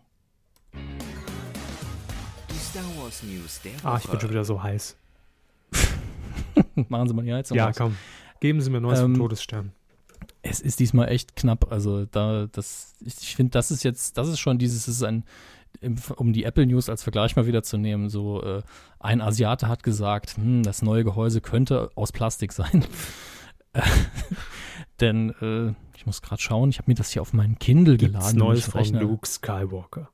Nee, von Luke Skywalker gibt es nichts Neues. Es gibt nur eine halbgare News, dass Zac Efron gesagt hat, ja, ich war durchaus beim Vorsprechen für einen für Star Wars 7, aber äh, ich würde mich auch freuen, wenn ich mitspielen würde, aber ich man, wer weiß es so genau. Ne? Also er, er konnte oder wollte noch nichts dazu sagen. Das war's. Immerhin. Das war's. Das waren die ganzen Viel Star Wars News der Woche. Weltraumgemüse. Ja, wie gesagt, also es könnte sein, dass in Star Wars 7 das iPhone dann aus Plastik ist. Gut, da freuen wir uns alles auf. Das war aber echt mau, Hermes. Es tut mir auch leid. Also ähm, nicht. ja, schauen wir uns die fast genauso spannenden äh, Charts mal noch Saugeil. an, weil da, da hat sich fast nichts bewegt. Leider, leider Gottes. Ähm, ich glaube, wir haben nur einen Neueinsteiger. Ich muss mal gerade schauen. Nächste Woche kommt schon wieder So. ein, ein, ein Tobias Schweighöfer-Film, ne? Matthias heißt Ah. er. Ähm, auf Platz 5, das ist übrigens diese Woche, wann er kommt. Stimmt. Auf Platz 5 immer noch Fuck You Goethe. 6,7 Millionen Zuschauer. Hält sich wie die Pest. Auf Platz 4 Ist die Neueinsteiger. ein neues Format im ZDF. Hält sich Hält wie die wie die Pest. Ja, genau. Auf Platz 4 Keanu Reeves mit Ronan, der damit wahrscheinlich in Deutschland so viel Erfolg hat wie in allen, allen Ländern, oder allen anderen Ländern zusammen. Äh, 151.000 Leute wollten sich das doch anschauen. Ähm, auf Platz 3 immer noch der Medikus, mittlerweile über 3 Millionen. Und auf der 2 Fünf Freunde 3, dümmster Filmtitel aller Zeiten. Und auf Platz 1 immer noch Wolf of Wall Street. Im Moment gehen aber auch nicht ganz so viele Leute ins Kino, habe ich das Ist ja Gefühl. wieder warm draußen, schönes Wetter, Sonne scheint. Ja, das wird sein. Genau das wird sein. Ja. Und in dieser Woche am Donnerstag, dem, Moment, wie viel ist das dann? Müsste der Wissen wir das sechste noch? sein. Ja, das klingt Mhm. richtig. Lauf läuft unter anderem Vaterfreunden an, Freunden, Vaterfreunden. Vaterfreuden mit Tobias Matthias Schweighöfer. Ab sofort ist das ein Doppelname. Nicht wieder will. genau. Äh, an, ich nehme an, wir haben mittlerweile alle den, den Trailer gesehen, wo das Frettchen ihn äh, sterilisiert. Ja? Nee. Nicht? Also äh, fängt damit an, dass er halbnackig im Bett liegt und alle Frauen schon so, hm, Matthias, Tobias, hm, du bist es. Und dann beißt ihm ein Frettchen in den Schritt, Schnitt, wir sind beim Arzt und die Ärztin sagt, sie können noch vögeln, aber äh, sie werden keine Kinder zeugen können. Aber kurz vorher hat er natürlich äh, Sperma gespendet und jetzt ist eine Frau schwanger mit seinem Kind und das ist ja das einzige Kind, was er je zeugen können wird, weil es passiert ist und jetzt versucht er sich in ihr äh, Leben einzumischen. Gab es nicht erst halt- einen Schweighöfer-Film vor einer Woche gefühlt? Ja, klar. Aber warum, also der geht doch jetzt dann total unter, den lädt doch niemand mehr in eine Talkshow ein. Ich habe zuerst gedacht, sie sagen, den lädt doch jetzt keiner mehr in einem Streaming-Portal. Ja, auch das. Ähm, natürlich laden die den ein. Solange er Erfolg hat, wird er auch eingeladen. Wenn er Bock hat, Aber hinzugehen. warum denn jetzt diese Fließbandproduktion? Wahrscheinlich, weil er im Moment für alles, wo, wo das er vorschlägt, gesagt bekommt, ja, hier hast du das Geld. Dieses Medienschwein. Also, solange es ihm Spaß macht. Also er ist mir immer noch sympathisch, muss ich dazu es sagen. kippt bei mir langsam. Er, ist, er, er, er nähert sich, ähm, äh, hier, sagen Sie schon. Sie wissen, wie ich meine. Pilava. Pilava. Sie haben irgendwann mal gesagt, oder was Beckmann, irgendeiner, der immer und überall war. Nein, ich wäre ein Schauspieler. Moritz bleibt treu. Moritz bleibt Ja. treu. Der ist ja auch in fast jedem Film von ihm auch noch Das drin. stimmt. Macht ihn nicht sympathischer. Ja, es läuft noch ein weiterer Oscar-Kandidat an in dieser Woche, nämlich Dallas Buyers Club von, mit Matthew McConaughey. Ja, ich glaube mit ihm. Und ähm, ich habe mir eben zum ersten Mal die Inhaltsangabe angeguckt und das ist wirklich interessant. Ich, das ist eine richtig interessante Story. Ähm, spielt im Jahr spannend. 85 und, äh, und zwar ist die Hauptfigur Ron Woodruff oder Woodruff, der äh, urplötzlich mit äh, HIV diagnostiziert wird, womit er gar nicht gerechnet hat, weil er ja heterosexuell ist. Ups, wie kann denn das passieren? Und war vorher ein ziemliches Partytier. Und man sagt ihm, ja, du hast jetzt noch 30 Tage zu leben, circa. Also das ist so ein richtiger Feel-Good-Movie. Ähm, und er entdeckt dann, ich glaube, in Mexiko irgendwo Vitaminpräparate, die ihm tatsächlich irgendwie aufpäppeln. Also, wo seine Lebenserwartung dann noch wieder steigt. Und er, ähm, er denkt sich dann einen Deal, wie er, die sind halt in den USA illegal, warum auch immer. Und er denkt sich dann einen Deal, wie er die auch anderen AIDS-Kranken zugänglich machen kann. Und äh, dann wird er natürlich bekämpft von der Pharmaindustrie in den USA. Es- Ich finde es ehrlich gesagt, klingt das sehr interessant. Vor allen Dingen soll es, glaube ich, auf einer wahren Begebenheit basieren. Und man hat wohl wirklich für den Film damals gekämpft, dass der überhaupt gedreht wird. Das hat halt sehr lange gedauert, bis irgendjemand das Geld dafür rausgerückt hat. Ähm, was haben wir noch? Wir haben noch einen dritten Film, den ich kurz erwähnen will. Und zwar Und Action. Dafür habe ich auch tatsächlich den Trailer gesehen. Ähm, und war dann auch nicht so begeistert, muss ich leider. Ja, Hitler. Also Sie haben den Trailer auch gesehen? Hitler. Ja, heute ist eine sehr Hitlerlastige Sendung. Ähm, Gerhard Polt, ne? wer hätte damit gerechnet, dass der noch unterwegs ist und, und Filme dreht? Ist das? Von ihm, Gerhard Polt ist, ist, ist glaube ich, bayerischer Comedian? Ich bin mir gar nicht mehr so sicher. Muss ich jetzt nachschauen. Das ist äh, einer von, eine von diesen Personen, wo ich oft das Gefühl habe, äh, dass ich nicht so ganz zuordnen kann, wo die herkommen. Moment. Es können auch Österreicher sein. Ich, ich muss das jetzt überprüfen, sonst werde ich wahnsinnig. München, also von daher, ja, es scheint, scheint Bayern Also zu sein. Österreich. ich glaube gesehen zu haben, dass in diesem Film auch unser ehemaliger Saartatort-Darsteller mitspielt. Welcher davon? Nicht Herr Palü, sondern der danach kam. der, der danach kam. Maximilian. Brückner? Ja. der spielt mit. Äh, die die Story-Idee ist relativ schnell erzählt. Ja, Polt spielt den Amateurfilmer Hans A. Pospic, keine Ahnung, wie man das ausspricht, ähm, der einen Hitler-Film drehen will. Cool.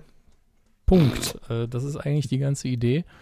Und das wird möglichst absurd natürlich inszeniert und hat natürlich jede Menge von, äh, ja, der spielt Hitler, der sieht ungefähr so aus, äh, Momenten, wo natürlich keiner aussieht wie Hitler, aber man klebt ihm halt einen Bart auf. Und ähm, bei Gerhard Polt habe ich immer das Gefühl, ich sehe ab und zu einen Trailer von einem Film, den er gemacht hat. Und der kommt aber nie richtig in die Kinos oder keiner guckt ihn. Äh, ich weiß nicht, was da los ist mit der Karriere von dem Mann. Und so Also, wird es äh, auch dieses Mal sein. hoffen wir mal, dass es nicht ganz so schlimm wird für ihn. Aber ich wollte euch zumindest informieren, dass, damit wir heute unsere Redler-Themenwoche auch komplett durchkriegen. Ähm, Meine Im DVD-Regal könnt ihr bereits äh, euch kaufen, bitte kaufen, nicht klauen, Feuchtgebiete, der mittlerweile am Videoregal ist, während ja die Fortsetzung schon geplant ist. und Blu-ray-Premiere für Robocop. Jetzt werdet ihr sagen, Robocop, der kommt doch erst jetzt ins Kino, weil ich glaube, der, das Remake läuft nämlich, glaube ich, auch. Die doch so viele Robocops schon. Ja, ja, eben. Und das hier ist der erste und dann werdet ihr sagen, ja, aber den gab es doch schon. Äh, auf Gab es doch Blu-ray. schon auf Blu-ray. Ja, sehen Sie, Herr Körber weiß auch, wovon ich rede. Und ähm, das mag sein, aber Robocop kommt erstmal mit einem besseren Seitenverhältnis auf Blu-ray. Es klingt jetzt total konfus. Ich musste mir auch ein, mindestens drei Rezensionen bei Amazon an, durchlesen, um genau zu wissen, worum es geht. Und äh, offenbar ist es auf jeden Fall runtergebrochen so, dass ihr mehr Bild habt dieses Mal, ohne dass man eben in die Bereiche abdriften muss vom Bild, wo man dann irgendwie die, die äh, Tonangel sieht oder sonst was. Aber ihr seht mehr vom Film und es ist auch noch auf Blu-ray, aber es ist der alte und es ist die FSK 18 Fassung, die in Deutschland schon mal rauskam. Nee, nee, Schatzi, ich bin nicht fremdgegangen. Ich habe ein Seitenverhältnis. An dem Witz haben sie noch locker zwei Minuten gearbeitet. Mindestens. Ja, egal. Ich wollte sie nur nicht unterbrechen. Hm. Wenn ihr kein Geld für Fil- Filme ausgeben wollt, kein Problem. Guckt einfach am Freitag, dem 7. Februar 2013 auf ProSieben Watchmen. Ich habe ihn schon mehrfach empfohlen. Es ist die Ja, mehr ja, oder minder adäquate Verfilmung der wahrscheinlich besten Graphic Novel, die es bisher gab, Gab's nur ein von Problem. Alan Moore. Ja, Ihr müsst dazu in die Zeit reisen, weil der Film am 7.2.2013 laut ja habe ich hier notiert. Das war der, der klassische, klassische Fehler 2014, meine ich Ich natürlich. merze ihn aus. Naja. Das, ja, machen Obwohl Sie das. Februar ist. Ähm, ja, Februar stimmt doch. Ich merze ihn. Ach, ist Oh, mein Fresse. Wird Zeit, dass wir ab fertig ins werden. Fegefeuer. Äh, ich habe euch übrigens bei Watchmen den, ich glaube, die Ultimate Edition verlinkt. Das ist nämlich die Filmfassung, wo man dann auch noch die Black Freighter Animationen reingeschnitten hat. Die geht irgendwie fast vier Stunden lang. Gibt's aber tatsächlich gebraucht mittlerweile bei Amazon zu kaufen, kostet aber sehr viel. Äh, davon gab es nur sehr, sehr wenige. Ich habe eine davon gesehen. Das ist es wirklich wert, wenn man die, die, das Buch gelesen hat, sich das mal anzuschauen. Das heißt, legt vielleicht zusammen und dass er auf 50 Euro kommt, äh, wenn ihr das wirklich haben wollt. Es lohnt sich, aber das Geld muss man eben auch haben. Hab ich schnell weiter. Sie haben kein Geld. Herr Körber hat kein Geld. Völlig blank. Das ist der vierte. Hallo? ja, st- stimmt. Einmal fallen kostet Käfer, alles weg. Eben. Aber ich kaufe dann auch immer direkt für locker mal zwei Tage. Viel Fraß. Quotentipp. IBES Finale. Letzten Samstag war es soweit. Wir haben die Quote getippt und zwar wie immer Gesamtmarktanteil ab drei Jahren. Und ihr habt mitgemacht und jetzt Hefte aus Klassenarbeit vergleichen wir das Ganze mal. Es waren, erstmal um das vorwegzunehmen, es war kein neuer Staffelrekord. Die Quote war schon mal Mhm. höher, aber insgesamt war es die beste Staffel, die äh, RTL, glaube ich, abgeliefert hat äh, vom Dschungelcamp. Es waren jedenfalls 34,9 Prozent Marktanteil gesamt dabei am vergangenen Samstag. Nicht schlecht. Sie haben getippt? 36,5. Ich habe getippt 37 Prozent. Lustigerweise hab- haben bei Twitter mich dann alle so, "Hä, wird doch viel mehr. Äh, offenbar ja nicht. Na gut, ich glaube, bei, bei Twitter haben viele immer noch nicht verstanden, dass wir den Gesamtmarktanteil tippen. Das ist möglich. Ich hoffe dann immer, dass die Leute, die sich dann beschweren, auch alle mitgetippt haben und noch weniger Punkte bekommen haben als ich. Was nicht geht. Ich habe null Punkte. Herr Körber hat, glaube ich, zwei. Hm. Nicht? Ach so, das war eine Frage. Ja, Ja. ich glaube zwei waren es. Ich gucke mal nochmal. Ja, und ihr wart viel, viel Zwei. besser. Ja, sie haben zwei. Ähm, wir haben nämlich zwei Punktlandungen auf Platz 1 und 2. Also Platz 1 Fangen quasi. wir mit Platz 3 an. Mhm. Neues vom Wichser. Äh, unter anderem. Wir haben auch noch Untrue and New, Ach ja. Robbie Loeb, MM hoch 2, Ziegelei, schön reimt sich auch. Hobby Lob. Und dann unsere beiden, ja, und unsere beiden Erstplatzierten, nämlich Max Sonic und Ja, Sie Arsch. Nils Yildirim. Esse ich immer beim Nils Türken Yildirim. Mit Schaf. Dürüm, Nee, Dürüm. Yildirim. Gülü, Gülü. Also Nils Yildirim und Max Sonic. Ja. Belegen die wir ersten haben Plätze. beide perfekt getippt. Was tippen wir denn in dieser Hammer. Herzlichen Glückwunsch im äh, Nachhinein noch. Woche? Ja, Wir tippen in dieser Woche die neue Sendung mit äh, Thomas Gottschalk, das große Klassentreffen Back to School. Es wird auch ein sehr aufgedrehter Tobias Schweighöfer daran teilnehmen. Das hat man im Trailer schon mal gesehen. Äh, dementsprechend bin ich voller Vorfreude auf die Sendung. Am Freitag geht's los, 7. Februar, 20.15 Uhr bei RTL. Und Was schätzen Sie so, in welcher Region bewegen wir uns hier? 10, 20, 30, 40, 50, 60, 70, 80, 90 Prozent? Mhm, ja, das wird Herr Gottschalk am nächsten Tag erzählen zu Hause. Ich glaube 24,2. 24,2. Ist das nicht ein bisschen, ist das nicht ein bisschen viel? Selbst für RTL? Es ist Gottschalk. Zielgruppe, Gesamtmarktanteil über 50. Zack. Ah, ich sag 19. Was? Mega 19. Flop. das finde ich jetzt nicht. 19 Prozent sind noch nicht so schlecht. Gut, ihr könnt es besser machen und zwar auf äh, titelschmutzanzeiger.de. Gottschalk muss es erstmal besser machen. Da könnt ihr euch einloggen und äh, euren Tipp abgeben. Das könnt ihr. Tschüss. Wie so, tschüss. Scheiße. Noch sind wir nicht ganz am Ja, Ende. ich, bin, ich bin seit elf Minuten am Ende. Nach 90 Minuten schalte ich ab, deswegen hatten wir die, die 90-Minuten-Regel eigentlich so eingeführt vor zehn Sendungen, aber irgendwie sind wir jetzt immer drüber. Warum? Weil wir mehr Themen haben. Ja, das mu- muss sich wieder ändern. Echt. Themen müssen sich wieder lohnen. Euer Feedback, äh, eure Medienthemen, so besser gesagt, dieser Woche, haben wir wie immer abgefragt auf Twitter und auf Facebook und Herr Hammes kümmert sich um das äh, Vögelchen-Netzwerk und ich kümmere mich um das Zuckerberg-Netzwerk. Herzlichen Glückwunsch übrigens heute auf den Tag genau zehn Jahre Fatzebuck. Hammer. Wer beginnt? Ich. Moment, ich muss gucken, ob die Leiste sich schon aktualisiert hat. Hat sie, also ich kann auch anfangen. Sina hat geschrieben, Das Programm schreitet fort, es kann nicht gestoppt werden. bitte nicht schwarze. Gut, Ja, beherzigen Habe ich also alles, was es dazu eigentlich auch meiner Meinung nach zu sagen gibt, hat Domian sehr kompakt zusammengefasst. Ein schönen Posting, das haben wir euch äh, bei Facebook auch verlinkt. Da gibt es mehr zu Alice im Schwarzgeldland. Äh, Jurek haben wir noch. Bitte ganz viel Schulz. Ja, Haben hatten wir, wir. haben wir, haben wir drin.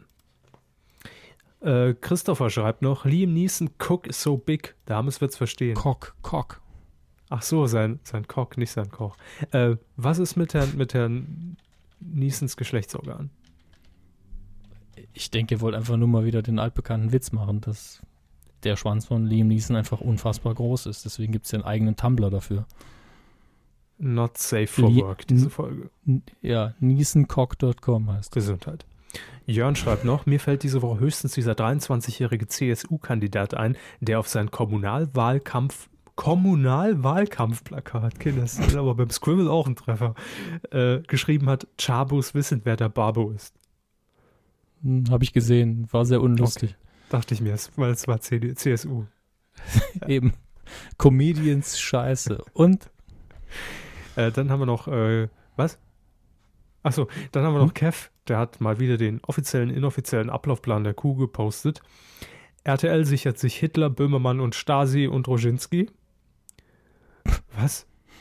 Äh, Megaquoten. Stasi. Was? Sehr gut. Die Äh. Stasi und Roginski. Megaquoten für Super Bowl in Sat 1 und Hochhaussprengung im hessischen Rundfunk. So. Frankfurt ist um ein Hochhaus ärmer. RTL bestätigt weitere Ibis-Staffel Anfang 2015. ZDF macht neue Impro-Comedy. Theo Koll geht nach Paris. Und Antje Disney Club Pieper übernimmt das Auslandsjournal. Und Matthias Vornoff wird neuer ZDF-Zahlenchef. Politbarometer, Wahlen etc. Haben wir mal gehaltvolle Infos am Schluss. Ja, ein paar? Personalien, ne? Ein paar Namen Mhm. einfach mal in den Raum geworfen. Da, da müsste man eigentlich immer, äh, wenn, wenn man jetzt so eine Medienseite wäre, ne, dann müsste man so immer so, ein, so eine schöne Grafik damit machen, mit so Pfeilen. Der geht von ZDF dahin, macht die Sendung. Sind wir hier bei Columbus oder was? Q-Tipp. Schulz in the Box. Coup der Woche. Pannenfinale bei die 2 beim RTL. Schreibt er hier noch, das war's. Liebe Grüße. Ja. Hatten wir ja alles abgedeckt. Fast. Ja, sieht bei Twitter ähnlich aus. Ähm, Chris Wild TV schlägt die 2 für den Coup der Woche vor. Ist jetzt nicht geworden, aber war also dabei. Was haben wir hier noch? Oh je, so viele Menschen. Schulz in the Box goes to Japan. Jo, richtig. Äh, guter Start für Schulz in the Box. Maximilian Schell verstorben. Kaum Interesse an goldene Kamera im TV. Habe ich kurz Ja, reingeguckt. Aber es hat mich gewundert, dass, dass plötzlich Harpe Kerkeling wieder auf der, auf der Mattscheibe aufgetaucht ist. Das macht er immer, ne? Ja, In den letzten er hat Jahren. moderierte mit ähm, Michelle Hunziker, die übrigens auch eventuell vielleicht unter Umständen ein eigenes ZDF-Format erhält. Naja, da bin ich mal gespannt, ob das Habe ich funktioniert.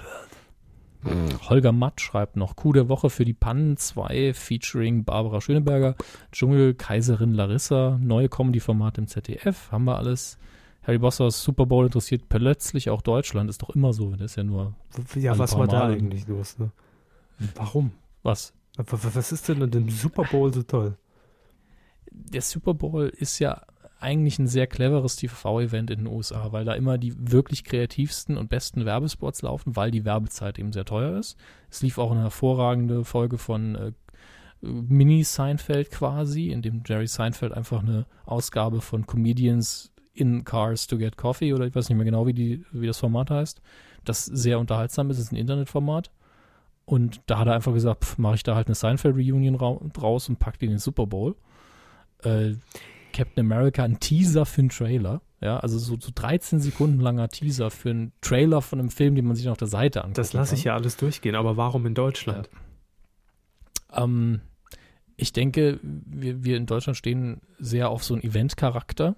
Und das ist einfach Wir haben doch die ein VOG WM. Event. Ja, wir haben doch die VOG WM, genau. Im Moment ist sonst nichts bei uns. Crash ein Challenge. Äh, ich merke schon. war die am gleichen Tag. Ähm, dann hat Raab tatsächlich durch seinen TV Total New York Umzug darauf hingewiesen auf ein Publikum, das es vielleicht normalerweise gar Ah, nicht sehr mitkriegt. kleines Publikum. Ja, darf man aber auch nicht äh, unterschätzen. Und ich glaube, es wirkt einfach viel mehr so, als ob Leute sich dafür interessieren, einfach weil es diesen Aggregator Twitter und Facebook gibt. Und weil die Quoten natürlich in der Nacht sehr hoch sind. Wenn mal eine Million Leute vom Ja. Fernsehen hängen. Im Vergleich, ja. Ich meine, wenn du dann die durchaus zahlenmäßig höhere äh, Fangemeinde für American Football nimmst, also die hat zugenommen in den letzten Jahren. Es gibt ja auch immer mehr immer eigenständige Vereine in Deutschland. Und dann noch ein paar Leute, die, hey, irgendein Event, ich guck mal rein, plus Twitter, Facebook, Bagage. Dann wirkt das auf einmal so, als wäre das ein riesen, riesen Ding. Und es ist definitiv mehr, als es früher Bei war. uns klappt das nie. Toll. Doch, wir haben noch stetig steigende Zahlen. Immer ein, zwei Leute mehr. Johnny schreibt ja noch bei Facebook, Ossi Schnalle gewinnt Dschungel, tut danach wieder wie aufgeföhnte Tante. Für mich die beste Dschungel-Zusammenfassung des Jahres. Okay. ähm, dann, äh, was haben wir noch? Äh, Raab dann doch nicht so toll wie zur, wie nur zur ersten New York-Sendung. Sag mal, können wir auch mal Deutsch schreiben? Es ist echt schlimm geworden ne, mit euch. Aber nur so Brocken, die uns da hinkotzt. Ähm, Funk haben wir hier noch. Bayerischer Rundfunk plant die Klassikwelle ins Netz abzuschieben und stattdessen das Indie-Jugendradio Puls auf UKW zu schalten. Das habe ich mitbekommen. Das hat für einen ziemlichen äh, Shitstorm unter den Radiohörern ähm, Ja, was, gesorgt. was, ist denn, was ist denn das für eine Logik? Ja. Die Welle von den Alten ins Netz und die von den Jungen auf dem UKW. Ich gehe nicht ins Netz. D-Radio Wissen macht neu. Aktuell läuft Bestes aus vier Jahren, während man für den Relaunch in zwei Wochen testet. Was? Für mehr Deutsch. Die Wörter, die Wörter sind doch gratis inzwischen, ne? Man muss ja nichts mehr bezahlen im Netz. Warum nicht mal benutzen? Ähm, wen haben wir da noch? Äh, ja, das sind alles größtenteils die Themen, die wir schon hatten. Ich könnte es jetzt noch fünfmal hier runterkurbeln, aber Hier, hier ist noch eins, was ich ganz von der Formulierung her krass fand. Wochlob hat Philipp Siemer Hoffmanns unnötiger Tod und dann Josef Joffe Nazi vergleicht Landspetition mit kauft nicht beim Juden. Ich wollte das mal so im Raum stehen äh, lassen. ebenfalls im Raum stehen lassen. Und eigentlich, eigentlich will ich ihn melden und, und bloggen. Äh, und zwar Benedikt B.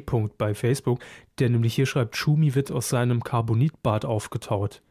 um Oh. bald wieder mit seinem Millennium Ferrari herumzubrausen. So, äh, Benedikt Behnke, sage ich jetzt einfach mal, äh, das wird gelöscht und gemeldet.